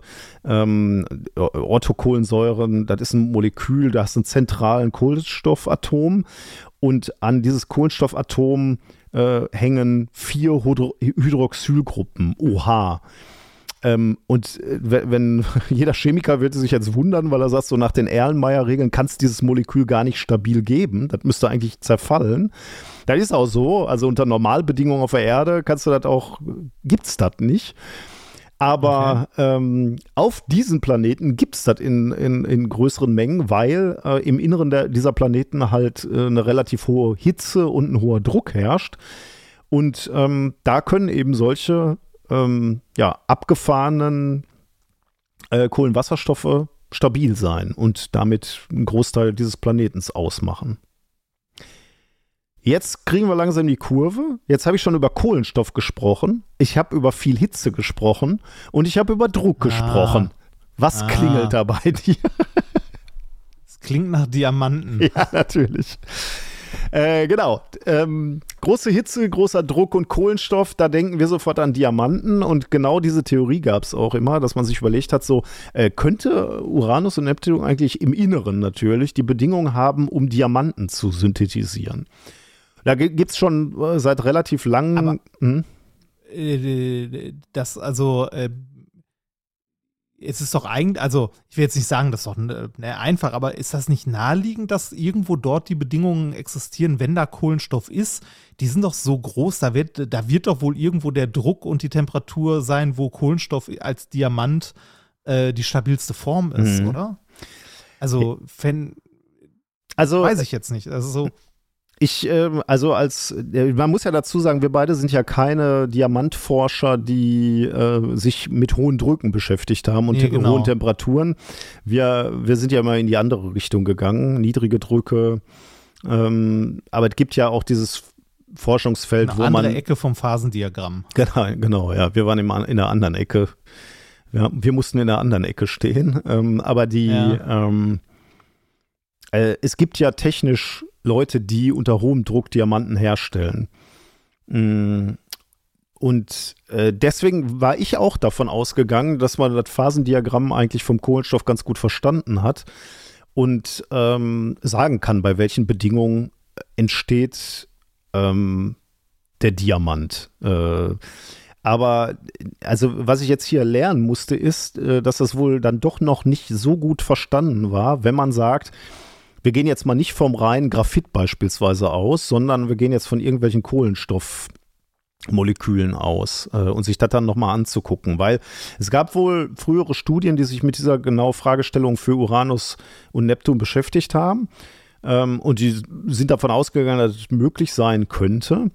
Aber wie viel Druck und Hitze genau dafür dann nötig ist und ob die Bedingungen in Uranus und Neptun ausreichend sind, da, da war, gab dafür wohl eine recht starke wissenschaftliche Diskussion und Uneinigkeit, wenn du so willst. Hm. Okay. Ähm, und äh, hier haben jetzt Leute wirklich mal auch experimentell dann versucht, das nachzuempfinden. Ich muss dazu sagen, es gab vorher schon mal Experimente, aber die waren möglicherweise ähm, konnte man denen nicht so trauen. Äh, dazu sage ich aber gleich noch was. Ich sage dir einmal, wie dieses Paper jetzt hier heißt und wer da dran beteiligt ist. Ist wohl ein Team vom äh, SLAC, vom National Accelerator Laboratory in Kalifornien. Die haben Experimente gemacht und die äh, veröffentlichen in einem Paper namens Diamond Precipitation Dynamics from Hydrocarbons at Icy Planet Interior Conditions. Veröffentlicht am 8. Januar 2024 in Nature Astronomy. Ähm, es gab nämlich schon, das habe ich ja gerade schon gesagt, es gab vorher schon Experimente. Äh, was, was hat man da gemacht? So, das sind so lasergetriebene Schockkompressionen, also die nehmen Methan oder haben damals Methan genommen. Ähm, und ähm, haben ähm, dann, dann äh, ermittelt, wie viel Druck brauchst du eigentlich und welche Temperatur brauchst. Und dann kam dann beispielsweise raus 140 Gigapascal Druck und 3700 Grad Hitze. Also das war ein äh, Vorläufer-Experiment und dann, das ist wohl ein relativ hoher Druck. Ähm, und dann gab es andere Experimente, die kamen auf weit niedrigere Werte. Ähm, und ähm, dann nach dem, de, diesem äh, Experiment hätte man dann gesagt, okay, bei den niedrigen Werten, dann könnte das auch bei Uranus passieren. Allerdings hat man dann äh, festgestellt, dass das äh, Experiment wohl nicht so äh, hundertprozentig sauber gewesen ist. Die hatten in ihrem Laserabsorber metallische Verunreinigungen und sie waren davon ausgegangen, dass möglicherweise diese metallischen Verunreinigungen verantwortlich dafür waren, dass da äh, Diamant katalysiert wurde in dieser Druckzelle. Das heißt, du hast es jetzt sehr, sehr unterschiedliche Ergebnisse. Also Experimente und Paper, die gezeigt haben, hoher Druck, hohe Temperatur und andere Experimente, die gesagt haben, ja, so hoch muss der Druck gar nicht sein. Und da fragst du dich natürlich, okay, wo ist die Wahrheit? Ne? Was, was ist da wirklich, mhm. was ist da wirklich Phase? Und deswegen war es hier, glaube ich, wichtig, dieses Experiment nochmal zu machen. Die sind dann ans X-Fell gefahren. Ähm, und haben da Experimente, also in, äh, an diesem europäischen ähm, Röntgen-Laser-Experimentlabor und haben da Experimente durchgeführt. Und ähm, was die gemacht haben, war, die haben auch Kohlenwasserstoff genommen, nämlich Polystyrol. Und ja, das ist das Zeug, woraus, woraus Schaumstoff oder Styropor beispielsweise ah, ist. Das ist das, was dann aufgeschäumt wird. Äh, genau, ja. Ja, das ist wohl, wohl chemisch ganz gut geeignet. Das packst du in so eine Diamantstempelzelle, damit du da, das äh, hohen Drücken aussetzen kannst. Und dann haben sie diese Probe, diese Polystyrolprobe mit Röntgen, Laserpulsen ähm, erhitzt, kannst du sagen. Und dann haben sie gleichzeitig noch mit Röntgenstreuung sich angeguckt, wie sich die Struktur des Materials ändert. Und weil sie natürlich jetzt aus diesen Vorgängerexperimenten wussten, dass sie bei den Metallkontaminationen ganz besonders gut aufpassen müssen, ähm, haben sie reaktives Gold ähm, äh, nicht, also nicht reaktives Gold benutzt ähm, als Laserabsorber. Also das war dann auch noch in dieser, in dieser Druckzelle drin, damit der Laser dann absorbiert werden kann und die Energie quasi eingekoppelt werden kann. Mhm. Und was sie dann gesehen haben, ist, wann, wann wandelt sich der Kohlenstoff oder der Kohlenwasserstoff um in Diamant. Ähm, da konnten Sie jetzt sehen, irgendwo zwischen 19 und 27 Gigapascal und äh, bei Temperaturen von 2300 Grad. Und dann sehen Sie schon nach 30 Mikrosekunden äh, die ersten Signale von so einem ganz feinen Diamantpulver und nach 40 Mikrosekunden siehst du dann, dass sich größere Diamantkristalle gebildet haben die du dann wirklich auch schon im Streumuster der Röntgenbeugung sehen kannst. Und nachher, also Paper ist ganz interessant, wenn du dann nochmal reingucken willst, ähm, in alter Verbundenheit zum Diamant. Wir haben dann auch Raman-Spektroskopie gemacht. Das sind alles äh, Dinge, die wir halt auch immer gemacht haben. Ne? Röntgenbeugung, mhm. äh, Raman-Spektroskopie ist ja ganz klassisch, um Diamant zu analysieren. Da siehst du den ganz klassischen Raman-Peak. Da hat sich also wirklich ähm, Diamant gebildet. Bei relativ geringem Druck und relativ geringer Hitze. Das heißt also, ähm, wenn du jetzt diese Daten zugrunde legst, ähm, kann man sagen, Uranus, Neptun, beides Bedingungen, wo schon in den oberen Schichten ihres Mantels Bedingungen sind, bei denen sich Diamanten bilden könnten. Ähm, und man geht jetzt davon aus, dass dann, also wenn du dir dann anguckst, was passiert da mit diesen Diamanten, dass die dann absinken äh, in diesen äh, Eis, also in, äh, auf, dem, auf dem Planeten. Und dass man dann sagen könnte, also in diesem äh, Planeten regnet dann quasi, regnen dann quasi Diamantkristalle äh, in Richtung Zentrum des Planetens. Ist eine, eine schöne Vorstellung, aber irgendwie, ähm, äh, es ist ja im, also ne, ja, ja. Im Planeten. Ja, ja. Aber, aber, trotz, jetzt, aber, trotzdem. du kannst da jetzt nicht herlaufen und einen Regenschirm aufspannen und äh, Diamant einsammeln. Ja. Das stimmt. Ne. Aber ähm, was, was jetzt auch noch spannend ist, ich hatte ja gerade schon gesagt, ne, ein bisschen komisches Magnetfeld haben diese Planeten. Ähm, und jetzt sagen die, äh, und nebenbei, ich weiß nicht, das habe ich glaube ich gerade gar nicht gesagt, äh, was, was die WissenschaftlerInnen auch noch immer verwirrt hat, ist, ähm, beide Planeten, also Uranus und Neptun, sind eigentlich, äh, eigentlich zu warm. Also man, man fragt sich halt, wo die ganze Wärme herkommt, warum die so relativ warm sind. Sehr weit weg von der Sonne und man fragt sich immer, wo die Energie herkommt. Und auf beides könnte dieser Diamantregen auch die Antwort sein. Ähm, bleiben wir mal bei diesem Magnetfeld. Ähm, beziehungsweise bleiben wir erstmal bei der Temperatur, denn also, dass diese Planeten etwas wärmer sind. Wir haben ja Kohlenwasserstoffe, ne? Und die werden aufgespalten und äh, wandeln sich dann in Diamantform äh, um, also bilden dann diese Diamantkristalle. Und ähm, bei diesem Prozess Kohlenwasserstoffe aufspalten und in Diamant umformen, wird Energie freigesetzt. Und diese Wärme, die da freigesetzt wird, könnte erklären, warum Uranus, Neptun trotz der Sonnenferne so relativ warm sind. Also das wäre natürlich nur ein Effekt erstmal. Ähm, das wird wahrscheinlich nicht der einzige Wärmelieferant da sein, aber das könnte erklären, warum, warum da so viel Wärme vorhanden ist. Und zweiter Effekt, wenn wir, wenn wir jetzt davon ausgehen, dass wir diese, wirklich diesen Diamantregen haben, ne? also dieser Diamantregen absinkt quasi, dann kann man davon ja. ausgehen oder dann gehen die Wissenschaftler davon aus, dass dann auch Gas und Eis mit in die Tiefe gerissen wird und dass so Konvektionsströmungen im Mantel der Eisplaneten verursacht werden. Und weil dabei dann auch leitfähige Moleküle in Be Bewegung geraten, dann hast du im Prinzip wieder so einen Dynamo-Effekt, wie ich ihn gerade bei der Erde schon beschrieben habe.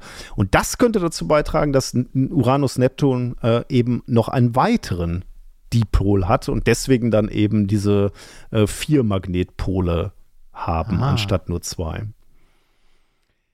Genau, also ähm, also erst, erstmal finde ich schon faszinierend, sich vorzustellen, dass da oben äh, Diamant entsteht die ganze Zeit, also in großen Mengen und dann absinkt und wir diesen die, Diamantregen, du hast natürlich recht, recht also das ist jetzt äh, das Bild des Diamantregens ist wahrscheinlich ein bisschen überstrapaziert, aber dass da in großen Mengen Diamant hergestellt wird und dass das wiederum auch noch erklären kann, warum diese beiden Planeten ein klein bisschen sonderbar sind, warum die wärmer sind und warum die so ein ungewöhnliches Magnetfeld haben. ich bin immer wieder fasziniert, was da draußen, also ne, was so in der Welt passiert. Also so, ich verstehe, warum sich Leute für ähm, ja für fürs Universum so be begeistern können. Und ich finde, man will nur gerne eigentlich mal hin. Ja, das ist wirklich so. Man will da eigentlich auch mal so, ein, so, einen, äh, so einen etwas größeren Klunker dann mal, so, so einen Uranus-Klunker ausbuddeln eigentlich. Ne? Ja. Und was, was wirklich faszinierend ist, ist ja die Vorstellung, ich meine, Diamant ist auf der Erde aus verschiedenen Gründen wertvoll. Erstens ist es auch ein herausragendes Material, muss man ja zugeben, aber im Wesentlichen ist, ist der Diamant halt relativ selten, unter anderem, weil auch ein, eine mafiöse Struktur da die Hände ja, drauf hält. Ja. Äh, aber das Material ist ja jetzt relativ selten. Kannst ja jetzt nicht irgendwo äh, in eine Berge ein bisschen buddeln und dann findest du dir deinen eigenen Diamant. Also ja. es ist schon ein bisschen seltener auf, auf diesem Planeten. Es braucht hier auch spezielle Bedingungen, damit Diamant entsteht auf der Erde. Ähm, und wenn du dann so äh, in, in den Kosmos blickst, ne, und das ist sozusagen auch die Bottomline noch von diesem Paper, also wenn bei Uranus und Neptun das schon stattfindet, dann könnte man natürlich davon ausgehen, dass möglicherweise auch auf anderen ähm, Exoplaneten die gleichen Prozesse ablaufen. Ne? Du brauchst halt Kohlen, Kohlenwasserstoffe und du brauchst halt Druck, aber das kommt halt mit einer gewissen Größe eines Planetens und dann kann dieser Prozess auch da wieder ablaufen. Also es könnte jetzt zum Beispiel sein, dass wir ja bei Uranus und Neptun nur etwas beobachtet haben, was kosmisch völlig banal ist überall stattfindet. Ne? Das kann ein Prozess ja. sein, wo so der, der intergalaktische Reisende, ähm, der hier zu Besuch ist, sagen würde, ja, das ist normal für Planeten. Also Diamant. Das passiert immer. Das ist bei allen. Also da habt ihr schon Pech gehabt oder, oder Glück gehabt, dass ihr mal was Besonderes seid, dass es hier so wenig Diamant gibt. Und dann gucken die uns an und sehen, dass wir zur Eheschließung uns Diamanten schenken und dann schütteln die den Kopf und denken, mein Gott, das gewöhnlichste Material des, ja. des Universums schenken die sich zur, zur Hochzeit. Ist so albern eigentlich. Und äh, das finde ich schon irgendwie sehr abgefahren, dass, äh, dass dem so sein könnte. Genau, ja, das war ein, ein kleiner Ausflug ähm, zu den Eisplaneten. Es, es Oder eisigen Planeten so. Also äh, es ist irgendwie schade, wie wenig wir dann doch darüber wissen, ne?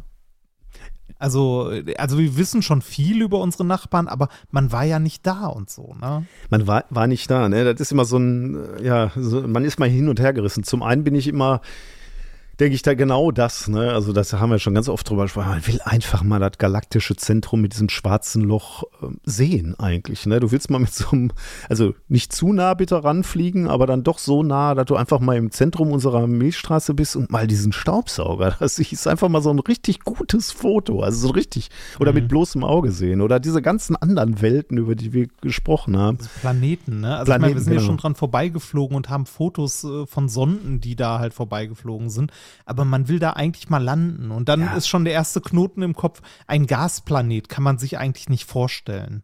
Schwierig, ja. Ne, weil, weil, also, äh, der hat ja keine keine, keine Oberfläche. In, in dem Sinne nicht, ne? Du definierst halt eine äh, Oberfläche, wo du sagst, okay, da ist der und der Druck und dann sagst du, okay, das nennen wir jetzt mal Oberfläche. Aber in der Tat. Wobei das ja, ja irgendwann schon fest ist, oder? Mitunter schon, ja. Aber ich weiß ja. gar nicht, ähm, also hier bei, bei Uranus und Neptun natürlich schon, aber ähm, ja, jetzt äh, kommen wir da wieder ins Spekulieren. Ne? Da müsste man mal gucken, was bei den anderen Großen ist. Ich sag da jetzt mal nichts. Hilfe. da gucke ich gleich nochmal nach. Also da, das ist ähm, äh, das ist natürlich dann irgendwie so, dass man so sagt, so, okay, wahrscheinlich viel, einiges werden wir davon nie sehen. Ne? Also ich meine, auch bei Uranus und Neptun. Das meiste wahrscheinlich nicht. Du, ne? du wirst ja nicht da, wahrscheinlich nicht so tief reinkommen, dass du dann irgendwann mal die, die Diamanten da hochholen kannst. Auf der anderen Seite ist es dann halt wiederum unfassbar faszinierend, dass wir dann Dinge, die wir eigentlich nie sehen werden können, dass wir sie trotzdem verstehen können. Mhm. Wo, ich, wo ich immer so ein bisschen Augenzwinkern natürlich sage, so der liebe Gott hatte gar nicht vorgesehen, dass wir so tief eindringen, so, sowohl in die kleinsten Strukturen, also dass wir mal verstehen, woraus ähm, die Elementarteilchen auf, also sagen wir der Atomkern, äh, woraus besteht der? Also da, da musste der liebe Gott ja davon ausgehen, ich habe denen nicht die Augen dafür gegeben. Sie werden das nicht sehen können. Sie werden diese Fragen das nicht stellen mir können. Hier in Ja, zu, ich das driftet mir weiß. hier zu sehr in Religion ab. Ich weiß, ich weiß. Ähm, äh, deswegen sage ich ja, ne, ich, äh, ich weiß, da gibt's, oder ich äh, kann, kann ja jeder glauben, wie er will, ob da ein Gott sitzt. Ja. Ich persönlich äh, glaube jetzt nicht dran, aber ich, ich finde es manchmal ein bisschen schön, mir vorzustellen, dass, dass es einen Schöpfer gäbe, der so, dann so ganz erstaunt auf uns blickt und sagt, "Ah, die sind mir schon ganz gut gelungen, weil die haben schon viel rausgefunden. Das, eigentlich also, nicht das sollte es eigentlich nicht tun. Ne? Genau, das ist ja wahrscheinlich der Punkt, wo wir irgendwann mal auf so KI oder neuronale Netze gucken und sagen, hm, das sollte es eigentlich nicht tun. Oh Gott, da kannst du recht haben, ja. Ja. Ja. Naja. Ähm, ich äh, gucke mal ganz kurz in unseren Sendungsplan. Ähm, wir sind beim Experiment Oh ja. angekommen, oder? Du hast Seit etwas Schönes Zeit rausgesucht, oder? Mal wieder ein Experiment. Ja, ich war mir nicht sicher, ob wir das schon mal hatten, aber äh, ich konnte mich nicht dran erinnern, du dich auch nicht, deshalb. Und wenn wir es schon mal hatten, habt das jetzt nochmal. Äh, du brauchst für dieses Experiment zwei Münzen. Okay. Zwei gleiche Münzen, also zweimal ein Euro oder zweimal zwei Euro oder so. Möchtest du dir die kurz besorgen? Äh, ja, da muss ich nur einmal ganz kurz einen Kopfhörer ablegen, ähm, weil ja, bitte. ich, äh, Ich fülle diese Lücke, indem ich nochmal darauf hinweise, dass Genau. äh, Cedric Dr. Watson am 3.3.2024 in der Weststadthalle ist und ihr dort alle gerne hinkommen könnt. Die Show wird bestimmt gut. So, bin wieder da. sehr schön. Dann äh, nehmen, also was hast du für Münzen genommen? Hast du einen Euro, zwei Euro? Ich öffne mein Portemonnaie. oh, Kleingeld. Äh, zwei, nee, zwei äh, 1-Euro-Stücke. Zwei 1-Euro-Stücke, sehr schön. Dann nimm die mal und leg die vor dich auf den Tisch übereinander. Also übereinander heißt äh, nicht aufeinander gestapelt, sondern ähm, in Neben- der Ebene des Tisches übereinander. Ja, sie berühren Oder sich jetzt an den. Kanten quasi, ne? Genau. nebeneinander. So. Ähm, was glaubst du, äh, wie, also wenn wenn du jetzt die eine Münze um die andere rumrollst, also auf der Kante abrollst, ne? Mhm. nach wie viel, also nach wie viel Strecke ist die wieder in der Ausgangsposition? Nehmen wir mal an, du rollst die obere Münze um die untere. Nach wie viel Strecke dieses Rumrumrollens ist die wieder in ihrer Ausgangsposition? Ja, naiv würde man ja glauben, einmal ist die um sich selbst gedreht, ne? Irgendwie. Genau, genau. Na, die, die naive äh, Idee wäre, äh, beide Münzen haben denselben, also denselben Durchmesser, entsprechend auch denselben Umfang. Mhm. Wenn ich die also aufeinander abrolle, dann macht die genau eine Umdrehung, wenn ich einmal komplett drumrum rolle. Mhm. Wenn man es dann ausprobiert, dann merkt man, da passiert was Komisches. Das stimmt nämlich nicht. Ja, ich mach's gerade. Also nicht, nicht so richtig. Ist er da Doppelte, oder? Genau, es ist das Doppelte. Ähm, die, wenn man die eine Münze um die andere abrollt, dann hat die nach einer halben Umdrehung wieder ihre Ausgangsposition. Mhm. Also, Mhm. äh, also nicht ihre Ausgangsposition im Sinne von, sie ist wieder an der gleichen Stelle, sondern sie hat sich einmal komplett gedreht und steht wieder aufrecht. Mhm.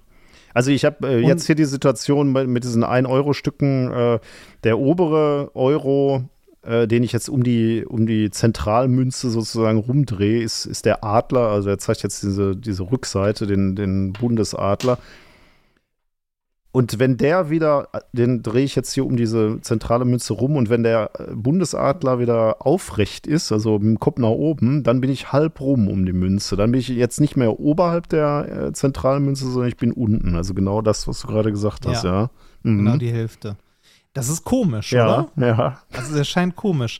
Ähm, das liegt, also wir, wir lösen das direkt mal auf, das ist ein mathematisches Problem. Das liegt daran, dass die Münze, während die eine um die andere rollt, ja nicht nur diese Abrollbewegung macht, sondern dabei auch eine, also sich einmal, also durch das Rumrumgehen einmal überschlägt sozusagen.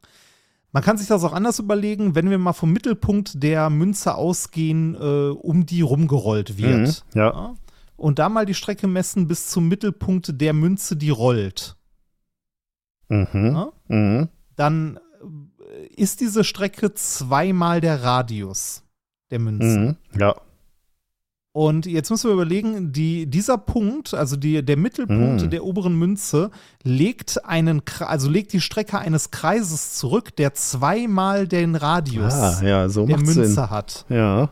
Ja? Und wenn man sich das vergegenwärtigt, dann sieht man, dass die Strecke, die dieser Mittelpunkt zurücklegen muss, also der äh, dann halt wandert, zweimal äh, also ein hm, Kreis ist ja. mit dem doppelten, mit dem doppelten Radius quasi. Also da kommt diese 2 ins Spiel, wenn man das dann aufschreibt. Hm. Und deshalb macht die eine Münze, die sich um die andere abrollt, zwei Umdrehungen und nicht nur eine. Das ist äh, abgefahren. ja.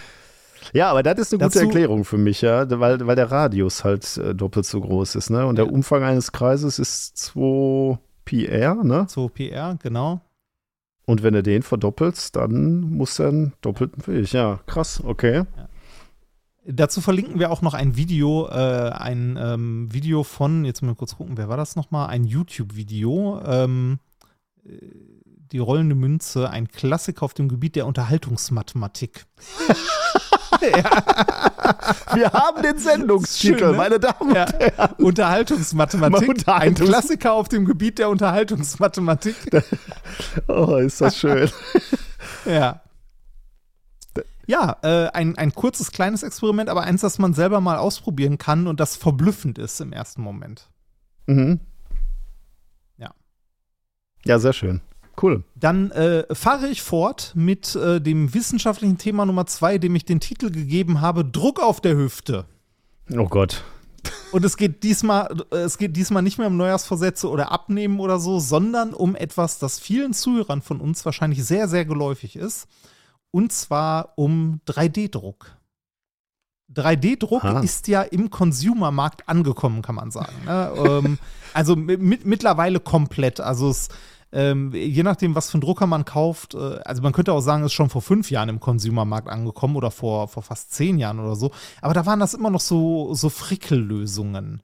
Mhm. Ne? Beziehungsweise man musste viel, also Frickellösung ist vielleicht auch ein bisschen zu hart gesagt, aber man musste viel einstellen, man musste sich technisch dafür interessieren, man musste äh, viel ausprobieren und so. Und heutzutage gibt es ja mittlerweile 3D-Drucker, die du dir quasi gebrauchsfertig kaufst und wo ohne viel äh, Einstellmöglichkeiten, die sich selber kalibrieren, ähm, wo halt direkt was Vernünftiges rausfällt. Äh, sogar mehrfarbig und so. Mhm wenn du möchtest, mit mehreren Filamenten. Äh, die 3D-Drucker, die man so als Consumer oder generell, die man so kaufen kann, äh, funktionieren nach verschiedensten Prinzipien. Am gängigsten würde ich sagen, so im Consumer-Bereich, ist halt der Druck von Filament, also irgendein äh, Plastikfilament, PLA oder so, das aufgeschmolzen wird und dann so Layer für Layer aufgebaut wird auf einem Druckbett. Ja. Mhm. Das, ich, das sind also die, die, äh, die günstigsten, sag ich mal. Gibt es aber auch noch eine Nummer, also auch dieser 3D-Druck, den gibt es auch noch eine Nummer teurer, auch äh, in diesem äh, Consumer, du musst nicht viel einstellen Bereich, dass du in Flüssigkeiten druckst mit so einer UV-Diode oder mit einem UV-Laser. Da ist das Prinzip dann, ähm, dass man im Grunde sein, seine Bildplate hat, die in dieser Flüssigkeit liegt oder an der, an der Grenzschicht dieser Flüssigkeit und dann wird mit einem äh, Laser halt äh, Layer für Layer abgerastert, ausgehärtet, ein Stück aus der Flüssigkeit rausgezogen und so wächst dann nach und nach das Bauteil mhm. aus diesem Harz heraus. Ähm, ähnliches Prinzip auch so äh, Lasersintern, wenn man jetzt Metalle druckt oder so, da wird eine dünne Metallschicht aufgetragen, also Pulver, das wird mit dem Laser verschmolzen, die Partikel, dann kommt die nächste Pulverschicht drüber und dann geht das auch so Layer für Layer weiter. Mhm, ja.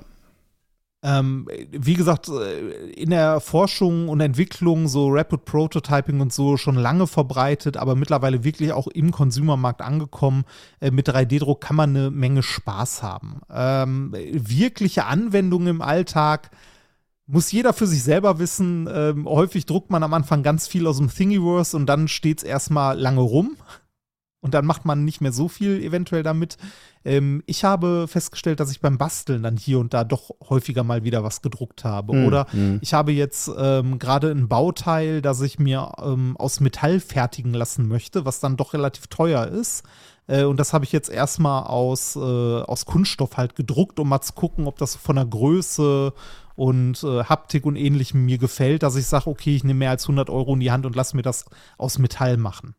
Und im also, Labor hast du ja damals auch ein paar Sachen gedruckt, ne? Als genau, da, da waren es noch so Frickellösungen, da, ähm, da waren es halt Halter für die Anlage oder für unsere Bühnenshows habe ich auch mal Halter, Halter für die Glühgurke haben wir gedruckt.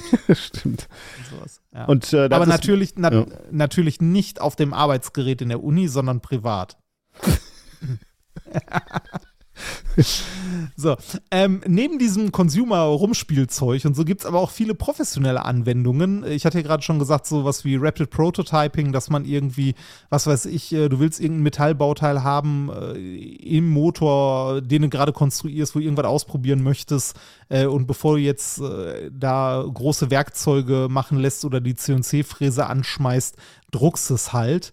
Äh, bis hin zu Bauteilen, die gar nicht mit anderen Fertigungsverfahren möglich sind. Ja, also das äh, 3D-Druck ermöglicht ja äh, Geometrien, die mit äh, keiner anderen Technik möglich sind.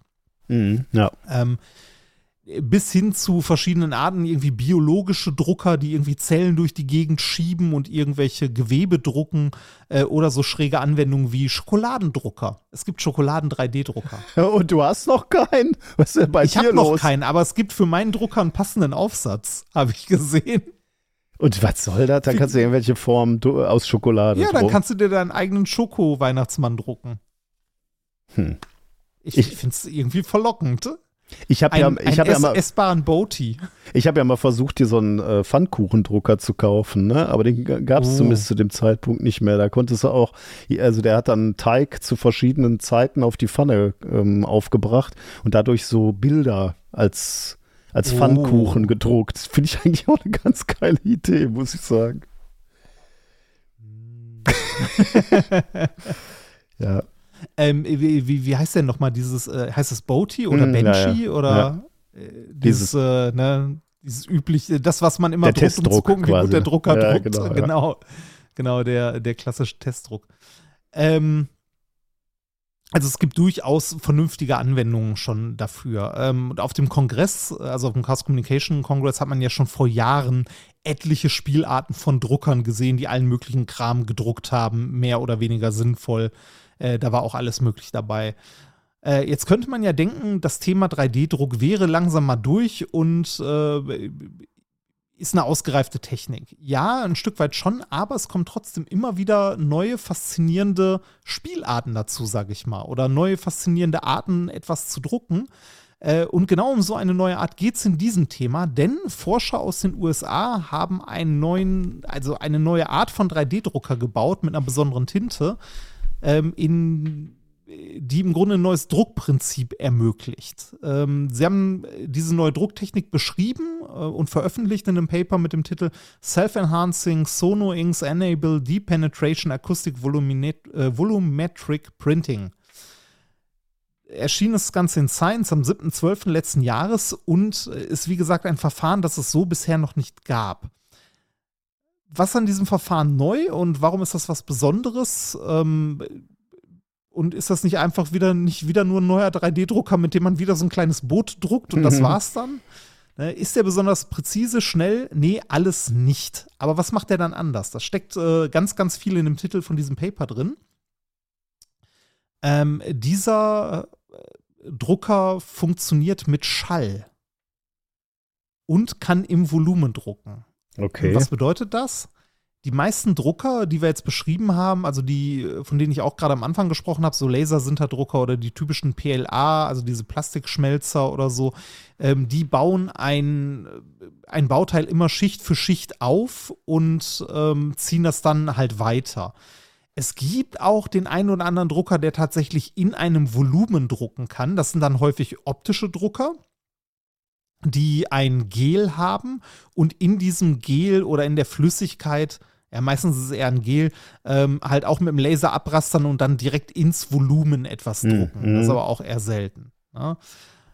Ähm, außerdem haben diese optischen Drucker den Nachteil, dass das Material, in dem gedruckt werden muss, durchsichtig, äh, ja. gedruckt wird, durchsichtig sein muss. Der Laser muss ja irgendwie da durchgehen und mhm. irgendwo fokussieren, um dann dort äh, eine Schicht für Schicht auch wieder in dem Volumen, also kleine Punkte zu drucken, also so Voxels, so Volumen-Displays, wenn man möchte.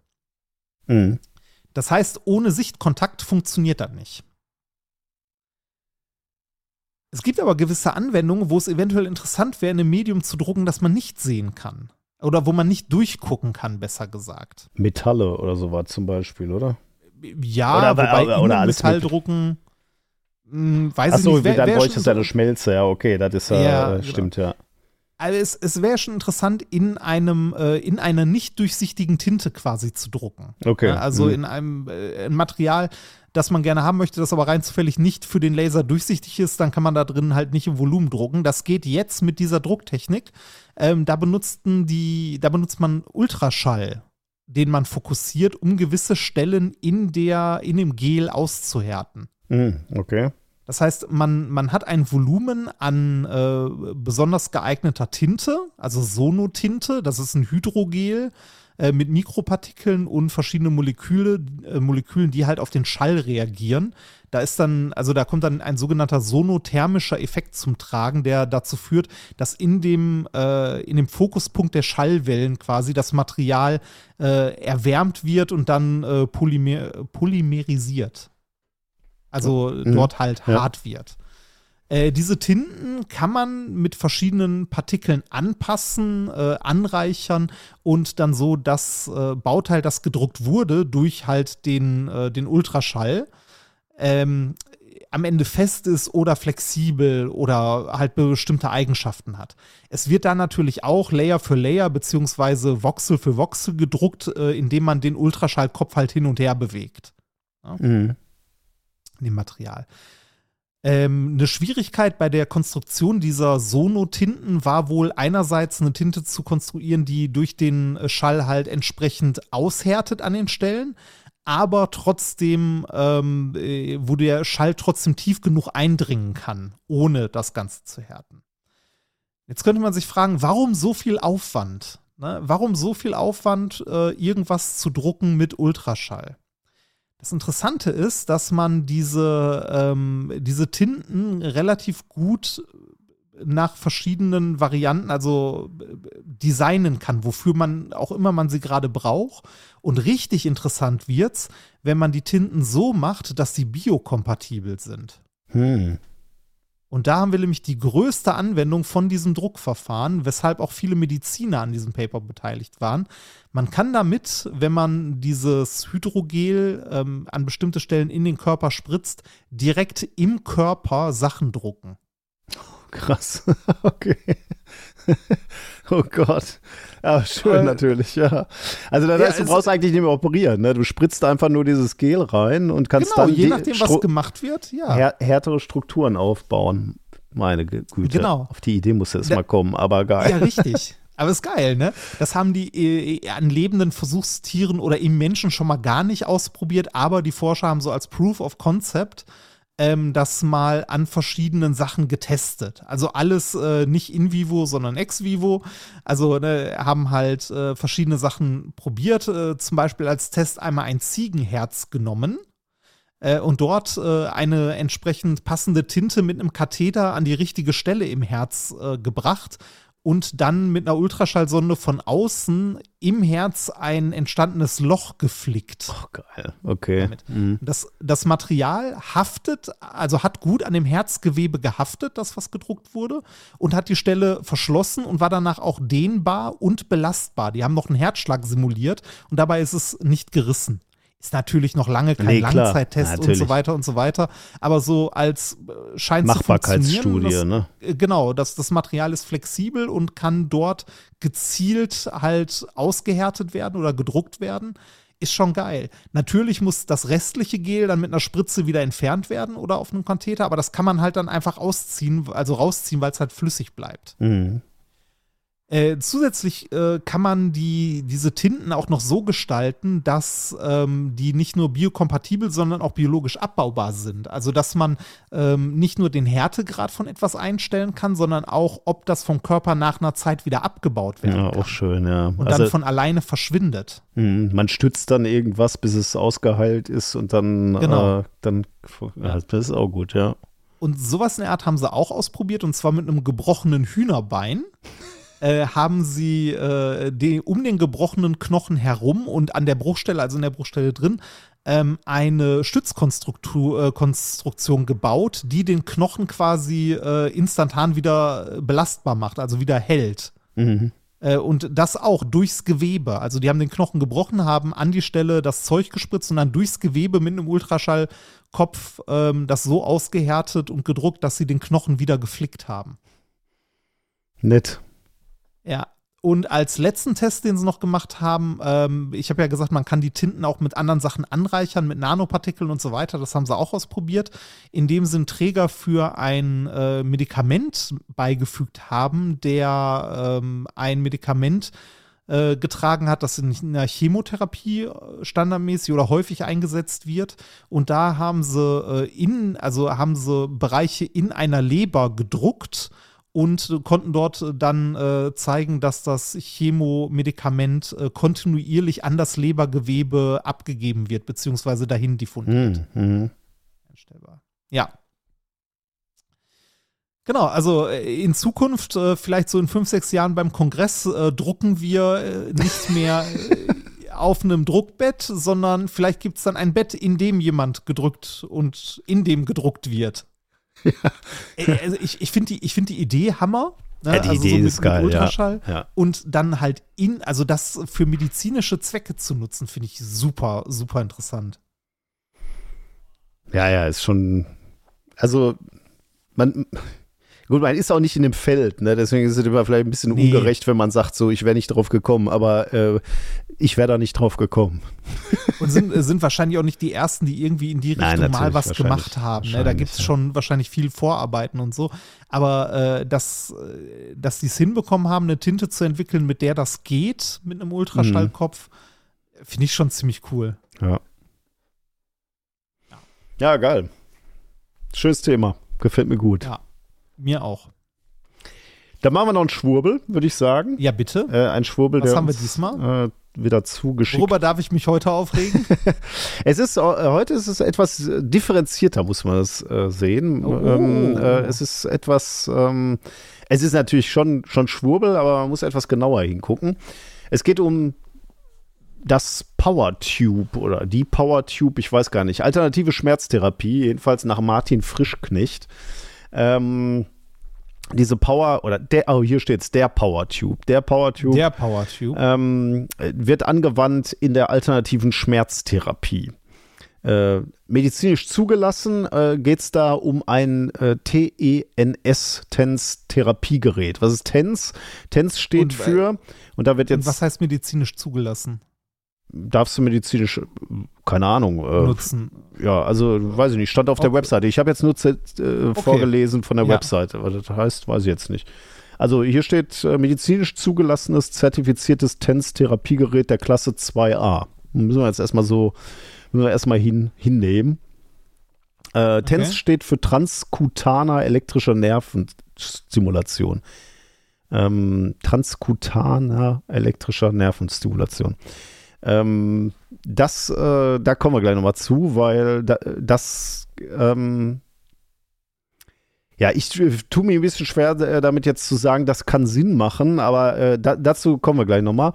Ähm, so wie es hier auf der Webseite behauptet wird, die wir auch verlinkt haben, macht es natürlich keinen Sinn. Hier steht nämlich, die TENS-Energie soll die Zellen stimulieren und die Wassermoleküle in den Zellen harmonisieren. Da, ah, da stellen sich natürlich wieder. meine Haare schon ja. wieder auf.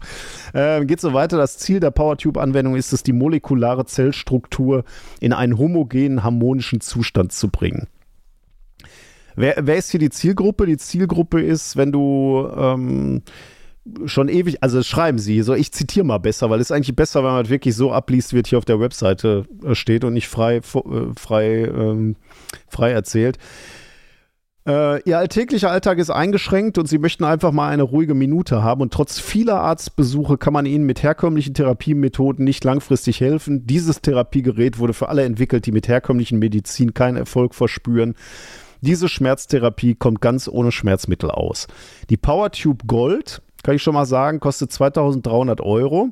Und die Idee ist, glaube ich, im Wesentlichen zwei Elektroden, die du in der Hand hast oder an verschiedene Schmerzpunkte, die im Handbuch beschrieben sind, äh, dranhalten. Zum Beispiel gibt es wohl solche Schmerzpunkte am Kopf und so. Und dann äh, wird da, ähm, ja, dann wirkt dieses Gerät und dann brauchst du halt keine Schmerzmittel mehr. Und was mich jetzt aufmerksam gemacht hat, hier ist insbesondere eine Beschreibung, äh, die ich ganz toll fand. Also, das kann man sich irgendwie noch vorstellen. Ne? Also, es sind so zwei äh, Elektroden, ein Hauptgerät und eine etwas schlankere Elektrode und die soll man halt irgendwie in die Hände nehmen oder wo auch immer hinhalten und äh, dann wird eine leichte Spannung, da komme ich gleich nochmal drauf, ähm, oder ein, ein Wechselpuls äh, angelegt und der soll dann etwas bewirken in dir. Mhm. Ähm, was mich dann wirklich aufmerksam gemacht hat, ist, wenn du dir anguckst, ähm, unter Anwendungsbeispiele Intimbereich, also oben ist so ein Reiter, Anwendungsbeispiel Intim, dann gehst du auf Intimbereich und dann musste ich, musste ich das hier lesen. Die PowerTube Handelektrode ist für die rektale und auch die vaginale Anwendung oh. zugelassen und konzipiert. Das gleiche gilt auch für die Power Quick Zap Handelektrode. Wir empfehlen bei den PowerTube-Geräten hierfür nur die Anwendung mit der goldenen Handelektrode, da die silberne PowerTube-Handelektrode blau anlaufen würde. Und das wäre natürlich schlecht, wenn du die im Hintern ah. hast und dann wird die blau. Eine rektale PowerTube-Anwendung kann zum Beispiel bei sehr hartnäckigen Schmerzen helfen. Wenn Sie schon alles versucht haben und es Ihnen dennoch nicht besser geht, kann eine rektale PowerTube-Anwendung den Durchbruch bringen. Das ist, und jetzt den nächsten Satz, den musst du ja. mal wirken lassen. Der ist nämlich echt gut. Das, das kannst du dir eigentlich gar nicht ausdenken, aber es steht hier auf dieser Webseite. Oder aber sie wenden den PowerTube bereits seit längerem an und merken auch, wie sich was tut. Es fehlt aber noch der letzte Kick. Auch in so einem Fall kann eine rektale PowerTube-Anwendung zum Erfolg führen. ja, das, äh, wenn dir der letzte, ne? wenn der letzte Kick fehlt, Reini, dann, äh, dann Powertube hinten rektal rein. oh. Achtung, Sie sollten auf keinen Fall das PowerTube-Gerät, das ist die etwas größere Elektrode, rektal oder vaginal einführen. Es würde dabei wahrscheinlich massiven Schaden nehmen und könnte schlimmsten Fall nicht mehr zu gebrauchen sein würde man sowieso nie machen. Der wäre eher für die fortgeschrittenen Rektalanwender, weil das Ding ist auch ein bisschen dicker. Also man würde wahrscheinlich sowieso erst mit dem kleineren anfangen, mit dem dünneren. Aber whatever floats your boat, würde ich sagen. Ne? Ja, ähm, ja finde ich schon super. Also ähm, Finde ich, find ich echt gut. Hat mich dann interessiert, äh, was steckt eigentlich hinter diesem Gerät? Also, was, was haben wir denn hier für eine Wissenschaftlichkeit? Ähm, ja. dann, dann guckt man sich auf dieser Webseite als erstes mal an, wer ist hier eigentlich der, ähm, Vertreiber und äh, der ist ja auch aufgeführt, das ist Malte Junike. Oder zumindest ist er der Inhaber von PowerTube Profi, also der, der diese Dinge hier vertreibt. Da finde ich die Formulierung auch schon gut. Der stellt sich nämlich hier auch vor. Malte Junike benutzt den PowerTube selbst bereits seit einigen Jahren und konnte schon viel Erfahrung mit dem Gerät sammeln. Viel Erfahrung sammeln klingt ja jetzt noch relativ zurückhalten, ja. sage ich jetzt mal. Herr Unica hat bereits ein PowerTube Gold und ein PowerTube Silber benutzt, aber mit dem Power Quicksap hat er bisher kaum eigene Erfahrung gesammelt. Gut. Äh, ich lese hier immer noch nichts von äh, hilft auch. also Erfahrung gesammelt kann ja alles heißen. Rektal wahrscheinlich ja, Erfahrung ja. gesammelt. Freut mich für Malte, aber heißt ja jetzt noch nicht, dass es auch die 2000 Euro gerechtfertigt äh, hat. Geht dann weiter. Ähm, Derzeit sammelt er vorzugsweise, also das hatte ich schon, nee, warte mal, ähm, auch einige Mitglieder seiner Familie konnte er von dem Gerät überzeugen. Das finde ich auch gut formuliert. Einige Mitglieder, die ja. anderen Mitglieder seiner Familie alle, halten ihn für komplett bescheuert und wollen die Analsonde nicht benutzen, aber einige konnte er äh, überzeugen. Und äh, auch sie nutzen seitdem regelmäßig ihren PowerTube und möchten das Gerät nicht mehr missen. Also gut. Der Typ Schön. ist also eher im Vertrieb. Der hat, damit, der hat das Ding auch nicht gebaut. Äh, es ist ja auch nicht die Technik, die er entwickelt hat, sondern die kommt ja von Martin Frischknecht. Ähm, und wie gesagt, dahinter steckt halt diese transkutane elektrische Nervenstimulation. Und worum geht es da? Da geht es darum, dass elektrische Impulse auf Hautoberflächen übertragen werden. Gewöhnlich so Frequenzen zwischen 1 und 100 Hertz. Ähm, und die Elektroden werden dann normalerweise in die Nähe von schmerzenden Stellen platziert und der Reiz über diese, über diese Frequenz, über diese elektrischen Impulse selbst soll nicht schmerzhaft sein. Da, darum soll es auch nicht gehen, sondern also jetzt, jetzt erkläre ich dir nicht das, was auf dieser Webseite steht. Da geht es natürlich wieder um Harmonisierung, sondern da jetzt lese ich dir das vor, was ich von, von der Wikipedia gelesen habe, wo, wofür diese TENS ähm, oder ja, wofür es wirklich in, in der Therapie eingesetzt wird, offensichtlich. Mhm. Die Idee ist, du äh, kannst damit die Reizbahn des zentralen Nervensystems ähm, ansteuern quasi die für die Schmerzleitung beispielsweise auch verantwortlich sind. Und ähm, dadurch, dass du die stimulierst, ähm, sollst du, das ist die Idee, die Schmerzschwelle äh, heraufsetzen. Und diese TENS-Therapie ist in Deutschland ähm, eine anerkannte Kassenleistung und die Miete für so ein Gerät oder in, in manchen Fällen, wenn du so ein Gerät kaufen musst, wird wohl zum Teil von der Krankenkasse übernommen. Das ist insofern interessant, als dass die Wirksamkeit von diesen TENS-Geräten immer noch diskutiert wird. Also da gibt es ähm, wohl Studien, die äh, haben gezeigt, dass diese Anwendung ähm, eine Wirksamkeit gegenüber Placebo-Behandlung hat. Gibt aber auch Studien, ja. die gezeigt haben, dass es keinen Vorteil gibt von dieser TENS-Behandlung. Und da gab es mal so eine etwas größere Metastudie von einer Arbeitsgruppe der American Academy of Neu Neurology. Ähm, und die haben da mal sich verschiedene, also war eine Meta-Analyse, haben sich verschiedene Studien angeguckt, ähm, uns, unter anderem Studien für Therapien gegen Rückenschmerzen und bei Schmerzen bei Diabetes. Und die haben gesehen, oder also da, da müsst ihr jetzt weiter ausholen, aber das ist ein bisschen, haben wir auch verlinkt, könnt ihr euch angucken, wenn euch das interessiert. Aber die Bottomline, also damit, womit sie ihren Artikel dann abschließen, ist, für eine so häufig angewendete Therapie wie die TENS-Therapie bei Schmerzsyndromen ist die Evidenz für eine Wirksamkeit sehr mager. Und damit eigentlich auch ein bisschen komisch, dass dieses Zeug halt ähm, angewandt wird. Und jetzt muss ich noch, also äh, in diesem Spannungsfeld sind wir jetzt. Ne? Also es gibt wohl Anwendungsfälle, es gibt Therapeuten, die das benutzen. Und es gibt eben auch einen Modellansatz, der irgendwie sinnvoll klingt. Ne? Also äh, jetzt sagen wir mal, die, die Schmerz. Das, hm? Also sich, sich, sich das Ding rektal einzuführen, ähm, äh, also das habe ich da jetzt nicht rausgehört. Nein, das natürlich, das wollte ich gerade sagen. Ne? Also, was die Leute dann damit machen, ist schon wieder ziemlich abgefahren, ja. zumal ja hier auch mit ganz anderen, also die der Denkansatz, wie das wirken könnte, wird ja hier auch völlig äh, anders dargestellt. So. Also in diesem Spannungsfeld ist man, ne? Also es gibt wenig Evidenz oder gibt, ist alles so ein bisschen wischiwaschi, man weiß nicht so richtig, wird aber irgendwo benutzt. Und dann hast du diese Scharlatane, die diese Scheiße auch noch verkaufen, so äh, für viel Geld und behaupten, du sollst dir dann auch noch rektal einführen. Und äh, auf dieser Webseite, die wir hier verlinkt haben von diesem äh, Gerät, wird halt auf Martin Frischknecht verwiesen, ne? der dieses Gerät diesen Quickzap da oder neuerdings halt PowerTube Quickzap entwickelt hat. Und der ist ein spannender Typ. Ähm, und äh, das finde ich dann auch interessant, dass hier dieser Vertreiber sich auf Martin Frischknecht bezieht. Also, ich meine, ist ja okay, wenn er das entwickelt hat, dass er im Hinterkopf hat, dieses Gerät ist von Martin Frischknecht. Dass er es aber auch noch auf die Webseite schreibt, finde ich schon irgendwie bemerkenswert. Denn wenn man sich den Lebenslauf von Martin Frischknecht mal anguckt, ähm, dann ist da, ist da ist das schon bemerkenswert, sage ich mal. Der ist 1949 geboren und ist Elektroingenieur und äh, lebt in der Schweiz. Ähm, und der hat halt Quicksap und, und diese PowerTube Quicksap erfunden und vertreibt den auch oder lässt den vertreiben. Und ähm, der äh, hat halt, was diesen Quicksap betrifft, schon immer rumgeschwurbelt, hat halt gesagt, er kann äh, Kraftlinien im Körper wieder ausrichten und ähm, er hätte mit diesem Gerät in Entwicklungsländern Menschen auch schon das Leben gerettet.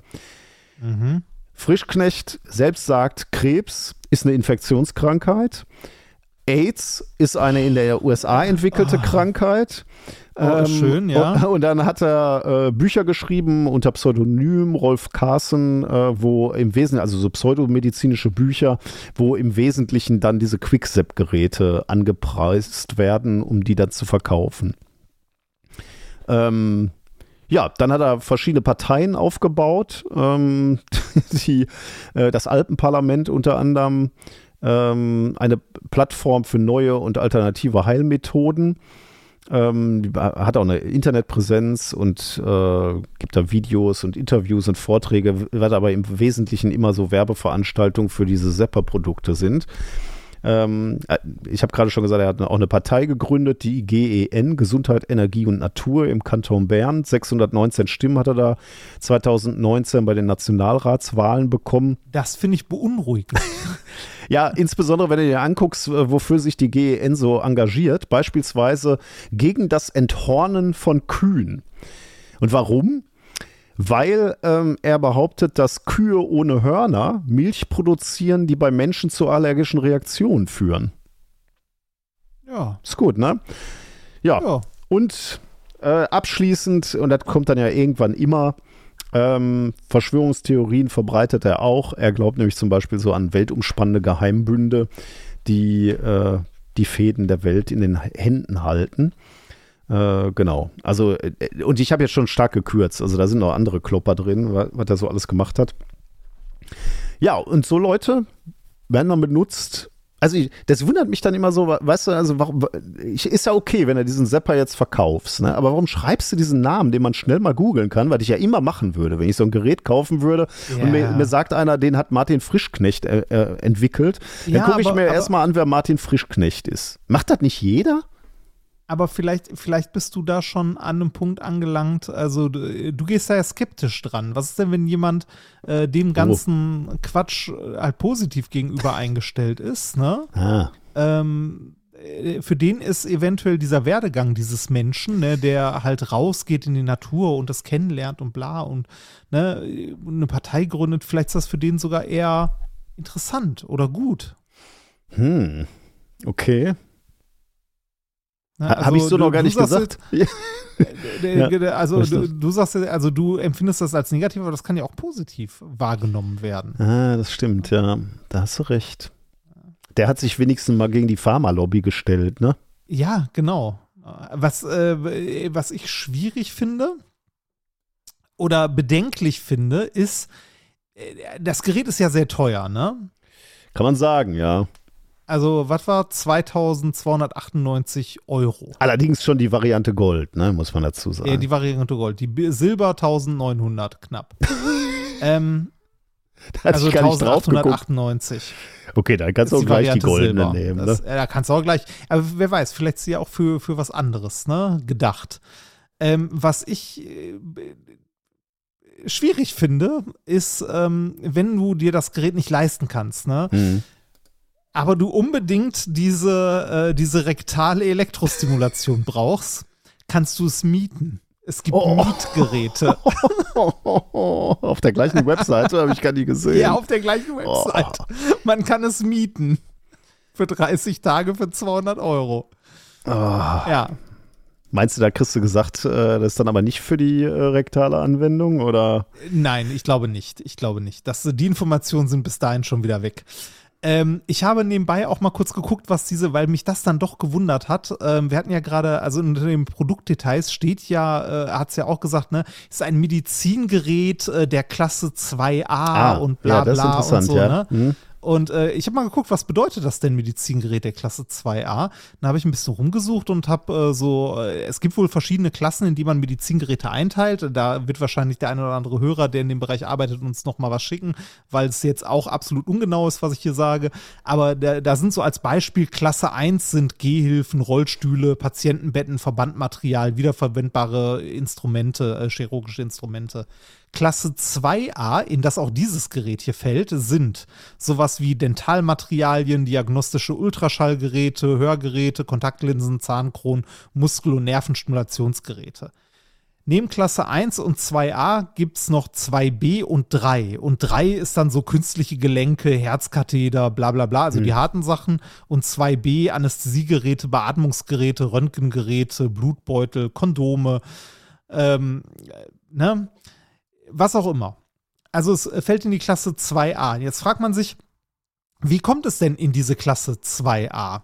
Dann guckt man mal, was, äh, was dazu, wo bin ich hier? Ich bin beim äh, Bundes, Bundesinstitut für Arzneimittel und Medizinprodukte und dort heißt es, die Zuordnung eines Produkts zu den Medizinprodukten legt der Hersteller mit der Zweckbestimmung fest, für die sein Produkt entsprechend der Angaben auf der Kennzeichnung in der Gebrauchsanweisung oder mit dem Werbe- und Verkaufsmaterial bzw. dem Werbe- und Verkaufsangaben und seinen Angaben bei der klinischen Bewertung oder seinen Angaben bei der Leistungsbewertung bestimmt ist.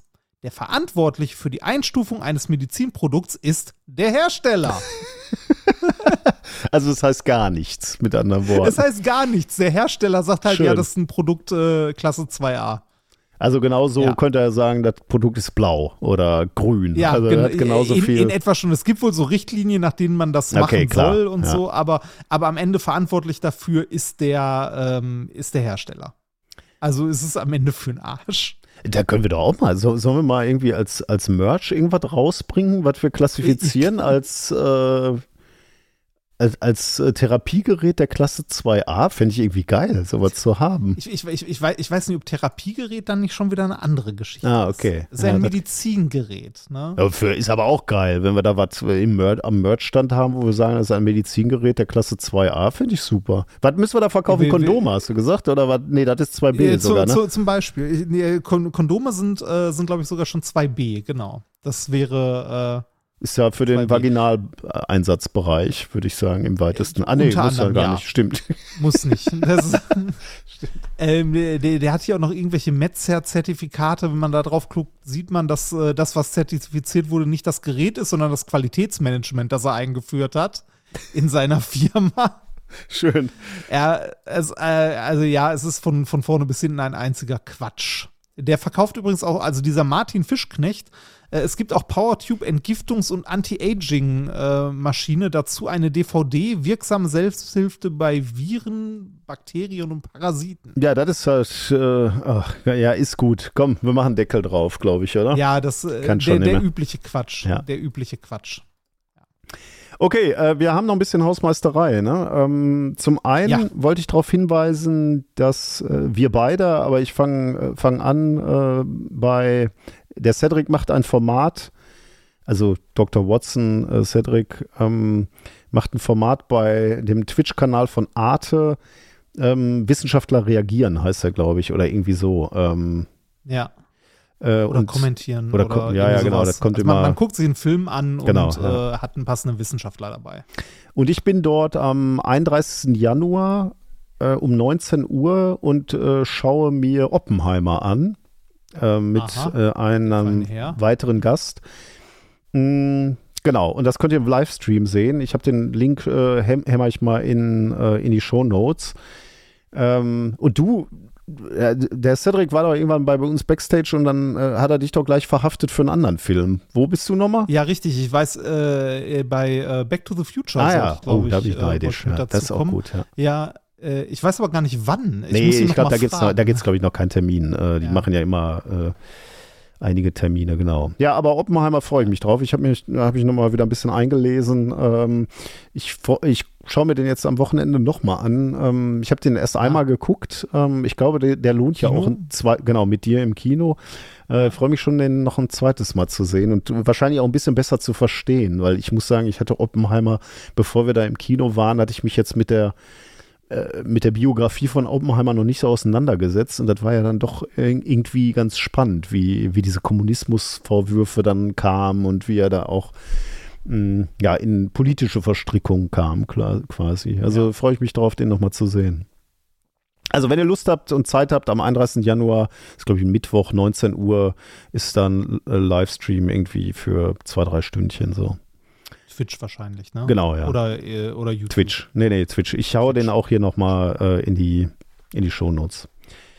Ähm, dann gibt es die Sportklamotten gerade zu kaufen. Auch da nochmal in die äh, Shownotes äh, gucken. Äh, das passiert immer wieder, dass dann irgendwann die diese Sportklamotten, mit denen wir nichts zu tun haben, ist ja von, den, von der Community designt und vertrieben, ohne Gewinnabsicht. Ähm, bis Ende Januar kann man die noch vorbestellen und dann werden die irgendwann ausgeliefert. Ähm, sagt nicht, wir hätten euch nicht gewarnt, weil dann passiert es irgendwann, ich will dann äh, Foto bei Instagram beim Laufen oder Radfahren poste mit diesem Trikot an und dann schreien alle wieder, wo gibt's die Dinger? Wo gibt's das? ja. Genau. Was haben wir noch? Worauf wollten wir noch äh, ansonsten, ansonsten, haben wir noch, ähm, ich weiß nicht, ob wir das schon erwähnt haben. Haben wir schon, aber kann man auch nochmal machen. Am 3.3. ist der Cedric mit seiner Show in der Weststadthalle. Achso. ähm, und äh, da könnte man hingehen, wenn man das nicht möchte oder wenn man, wenn man sagt, man braucht irgendwas anderes, dann könnte man zum Beispiel. Oder noch mehr, beides, Folge, kann ja auch. Beides, beides, beides viel besser. Dann könnte man zur 100. Folge von äh, Das Universum gehen. Ähm, da kann man am 24.03. um 19 Uhr in der Schwarzkauer ähm, beiwohnen, hm. wenn man möchte. In Herten, genau, das ist in Herten. Äh, Ticketlink schmeißen wir auch in die Show Notes. Und zu guter Letzt noch äh, ein äh, Livestream, den ich empfehlen möchte. Dafür müsst ihr euch nicht aus dem Haus bewegen. Unser lieber Freund, der André, äh, André Lampe, der ja äh, viel, also den wir ja im Rahmen von Science Slams damals kennengelernt haben vor Ewigkeiten, der hat ja, äh, der ist Physiker, hat aber in der Biologie viel gearbeitet mit Mikroskopen und so. Und der macht einen Livestream mit Mikroskopen. Ähm, auf Twitch am 24.01. um 19 Uhr. Auch hm. das äh, verlinken wir gerne in unseren Show Notes. Super. Dann sind wir schon durch heute. Ja, das war's dann für heute.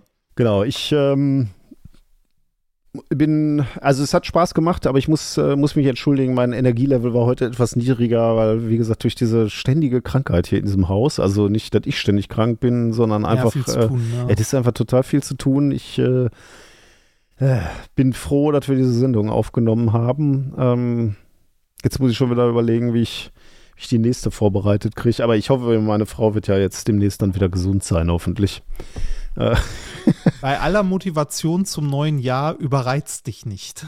Nein, nein, das natürlich also, nicht. Nein, nein. Ich, äh, ähm, man, man stellt nur dann immer wieder fest, äh, dass man als Partner ein gutes Team ist, wenn einer von den beiden äh, Teampartnern ausfällt äh, und der, ja. der andere alles alleine machen muss, dann äh, ähm, dann merkt man erstmal, was da alles so gemeinsam gewuppt wird. Ähm, Hoffen wir, dass das nicht mehr so lange anhält. Genau, ja. Da kann man immer also nur den, so da kann man immer nur den Hut ziehen vor Leuten in unserer Gesellschaft, die immer und ständig alles alleine machen müssen. Ne? Also ja. ich denke da an Alleinerziehende, die irgendwie zwei Kinder haben. Da fragst du dich, wie die überhaupt noch irgendwas in ihrem Leben gewuppt kriegen. Äh, ja. Das ist halt, äh, ist halt viel Arbeit. Ja. Genau. Dann äh, machen wir jetzt Schluss, aber hinter unserer Verabschiedung kommt natürlich noch traditionell mittlerweile ein Outro, nämlich das Intro unserer Folge 13. Und das ist was äh, ah. historisch äh, Besonderes, denn das ist der erste Anruf aus Stockholm. Die, das erste, ah, die erste Nobelpreisfolge. Die erste äh, Nobelpreisfolge, die wir auch da gleich mit einem Intro eingeführt haben. Und ich muss sagen, richtig geil eigentlich. Weißt du noch, was wir da gemacht haben? Erinnerst du dich noch? Nee, ich weiß beim ersten nicht mehr. Ich weiß, dass wir das dann immer wieder gemacht haben. Ja. Ich glaube, beim äh, dieses, also beziehungsweise letztes Jahr das erste Mal nicht. Echt? Warum? Weil wir gesagt haben, uns fällt nichts mehr ein dafür, oder? Nee, weil ähm, äh, ich glaube, weil das, ähm, äh, das diesmal Teamarbeit war. Ah. Ah, ja, natürlich. Ja, ja, ja, ja. Ich erinnere mich ja richtig. Äh, der erste Anrufer in Stockholm war eigentlich ziemlich geil. Da hat Ikea angerufen. Das war diese Nummer. Also man Schön. merkt noch, äh, wie, was wir für miserable Schauspieler sind wir ja eigentlich immer noch, aber damals noch ein Stück mehr. Das Konzept, hallo, wir sind großartige Schauspieler. Stimmt. Ne? Also stimmt. nur ein großartiger Schauspieler kann spielen, dass er nicht spielt. Weil, also nicht spielen kann. Da hast recht, ja, genau. Ja, genau. Wenn ihr Lust habt, äh, hört ihr das auch noch eben. Dann war das nämlich methodisch inkorrekt Folge 283 vom 16.01.2024. Bleibt gesund, macht's gut, bis bald. Tschüss.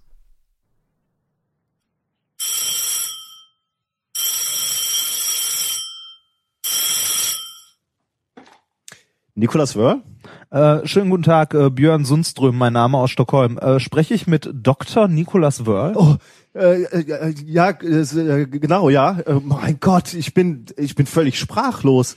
Äh, Stockholm, so früh in meiner Karriere, also ähm, damit hatte ich jetzt ehrlich gesagt überhaupt nicht gerechnet. Wie geht's denn jetzt weiter? Also ich, ich, ich kann das gar nicht fassen. Äh, Sie wissen also, warum ich anrufe? Ja, selbstverständlich. Also äh, nur, also gerechnet habe ich natürlich damit nicht so so so früh und so schnell. Ich meine, als Wissenschaftler wartet man immer äh, auf den Anruf aus Stockholm, aber, aber wenn er dann wirklich, also natürlich, also ich bin, ja, ich bin, ich bin platt, muss ich sagen. Also ja, ich danke meiner Mutter, äh, dem lieben Gott. Äh, äh, Herr Wörl nehme ich also an. Ähm, ich rufe im Auftrag des IKEA-Konzerns an. Äh, wir hätten hier noch zwei offene Rechnungen über zwei Billigregale äh, und das Schneidebrett Olof. Ich möchte Sie also bitten, das äh, Ganze nach Möglichkeit in den nächsten ein bis zwei Wochen zu begleichen, sonst müssten wir den Rechtsweg einschlagen. Das wollen wir ja nicht. Ach, äh, so, ja. Ähm, selbstverständlich, ja. Sofort. Vielen Dank. Der 7-One Audio Podcast-Tipp. Prosecco-Laune. Mit Christian Theodor Bloß und Marek Bäuerlein. Wir kommen jetzt hier reingegrätscht in diesen Podcast, den ihr so gerne hört. Wir sind äh, Prosecco-Laune. Marek, Chris und Stengel. Äh, ja, wir haben gerade eben eine Folge aufgenommen. Da ging es um allerlei verrückte Dinge. Ne? Ja. Das kann man mal so sagen. Und äh, die könnt ihr euch jetzt gerne anhören, wenn ihr wollt. komm, wir machen einen Cliffhanger. ja. Cliffhanger ist, Chris war auf einer Party und auf einmal war es an seinem Bein erst warm, dann kalt. Richtig. Was wird's gewesen sein? So, und wie ist es zustande gekommen? Diesen, äh, diese große Frage oder auch zum Beispiel Sachen wie, welche Dipsoße am besten zu Nuggets schmeckt. Mhm. Sowas, Nugget, sagt man in der Szene. man sagt nicht, ja. Ja. Man sagt auch äh, Jean Tony, äh, glaube ich, statt Gin Tonic. Machen ja auch ganz viele falsch. Ähm, genau, wir sind äh, drei, ähm, ja, ich sag's wie es ist, alte Männer aus Mhm. Aschaffenburg. Ne? Das ist in der Nähe von Frankfurt am Main und wir machen diesen lustigen Podcast, den ihr jetzt hier gerade schon hört. Und den machen wir jeden Montag, schon eine ganze Weile jetzt. Seit 2016. Wir sind nahezu Urgesteine, Ja. ähm, aber mit viel Understatement, deswegen kennt ihr uns noch nicht. Und es waren schon ganz viele Promis bei uns im Podcast, ne? Ja, wir haben äh, coole Sonderfolgen, da könnt ihr mal reinhören. Ähm, wirklich die, äh, die Belletage Ja. der, äh, der deutschen Promi-Landschaft aus äh, Kunst, Kultur und Schlag mich tot. Ähm, Gib uns doch mal eine Chance. Und du, Marek kann zum Beispiel auch ganz viele Tiere ähm, äh, aufsagen. Sag mal eins. Äh, Steinbock. Okay, cool. Also Leute, wenn ihr mal reinhören wollt in diesen Podcast, in dem man Sachen lernen kann, aber gleichzeitig auch haben zum Beispiel Vergessen kann. Der macht die Sachen danach auch wieder. Ja, das ist auch wichtig, ne? Weil man hat so viele Informationen ganz Tag, da freut man Ja, sich. bei uns- Das, das kann man einfach vergessen danach. Deswegen hört mal rein. Prosecco Laune heißt der Podcast. Der erscheint jeden Montag, Ja. Leute. Das ist der coolste Podcast Deutschlands, kannst du alle fragen. Gibt uns mal bitte eine Chance. Ja. Tschüss. Ciao. Tschüss. Prosecco-Laune. Mit Christian Theodor Bloß und Marek Bäuerlein.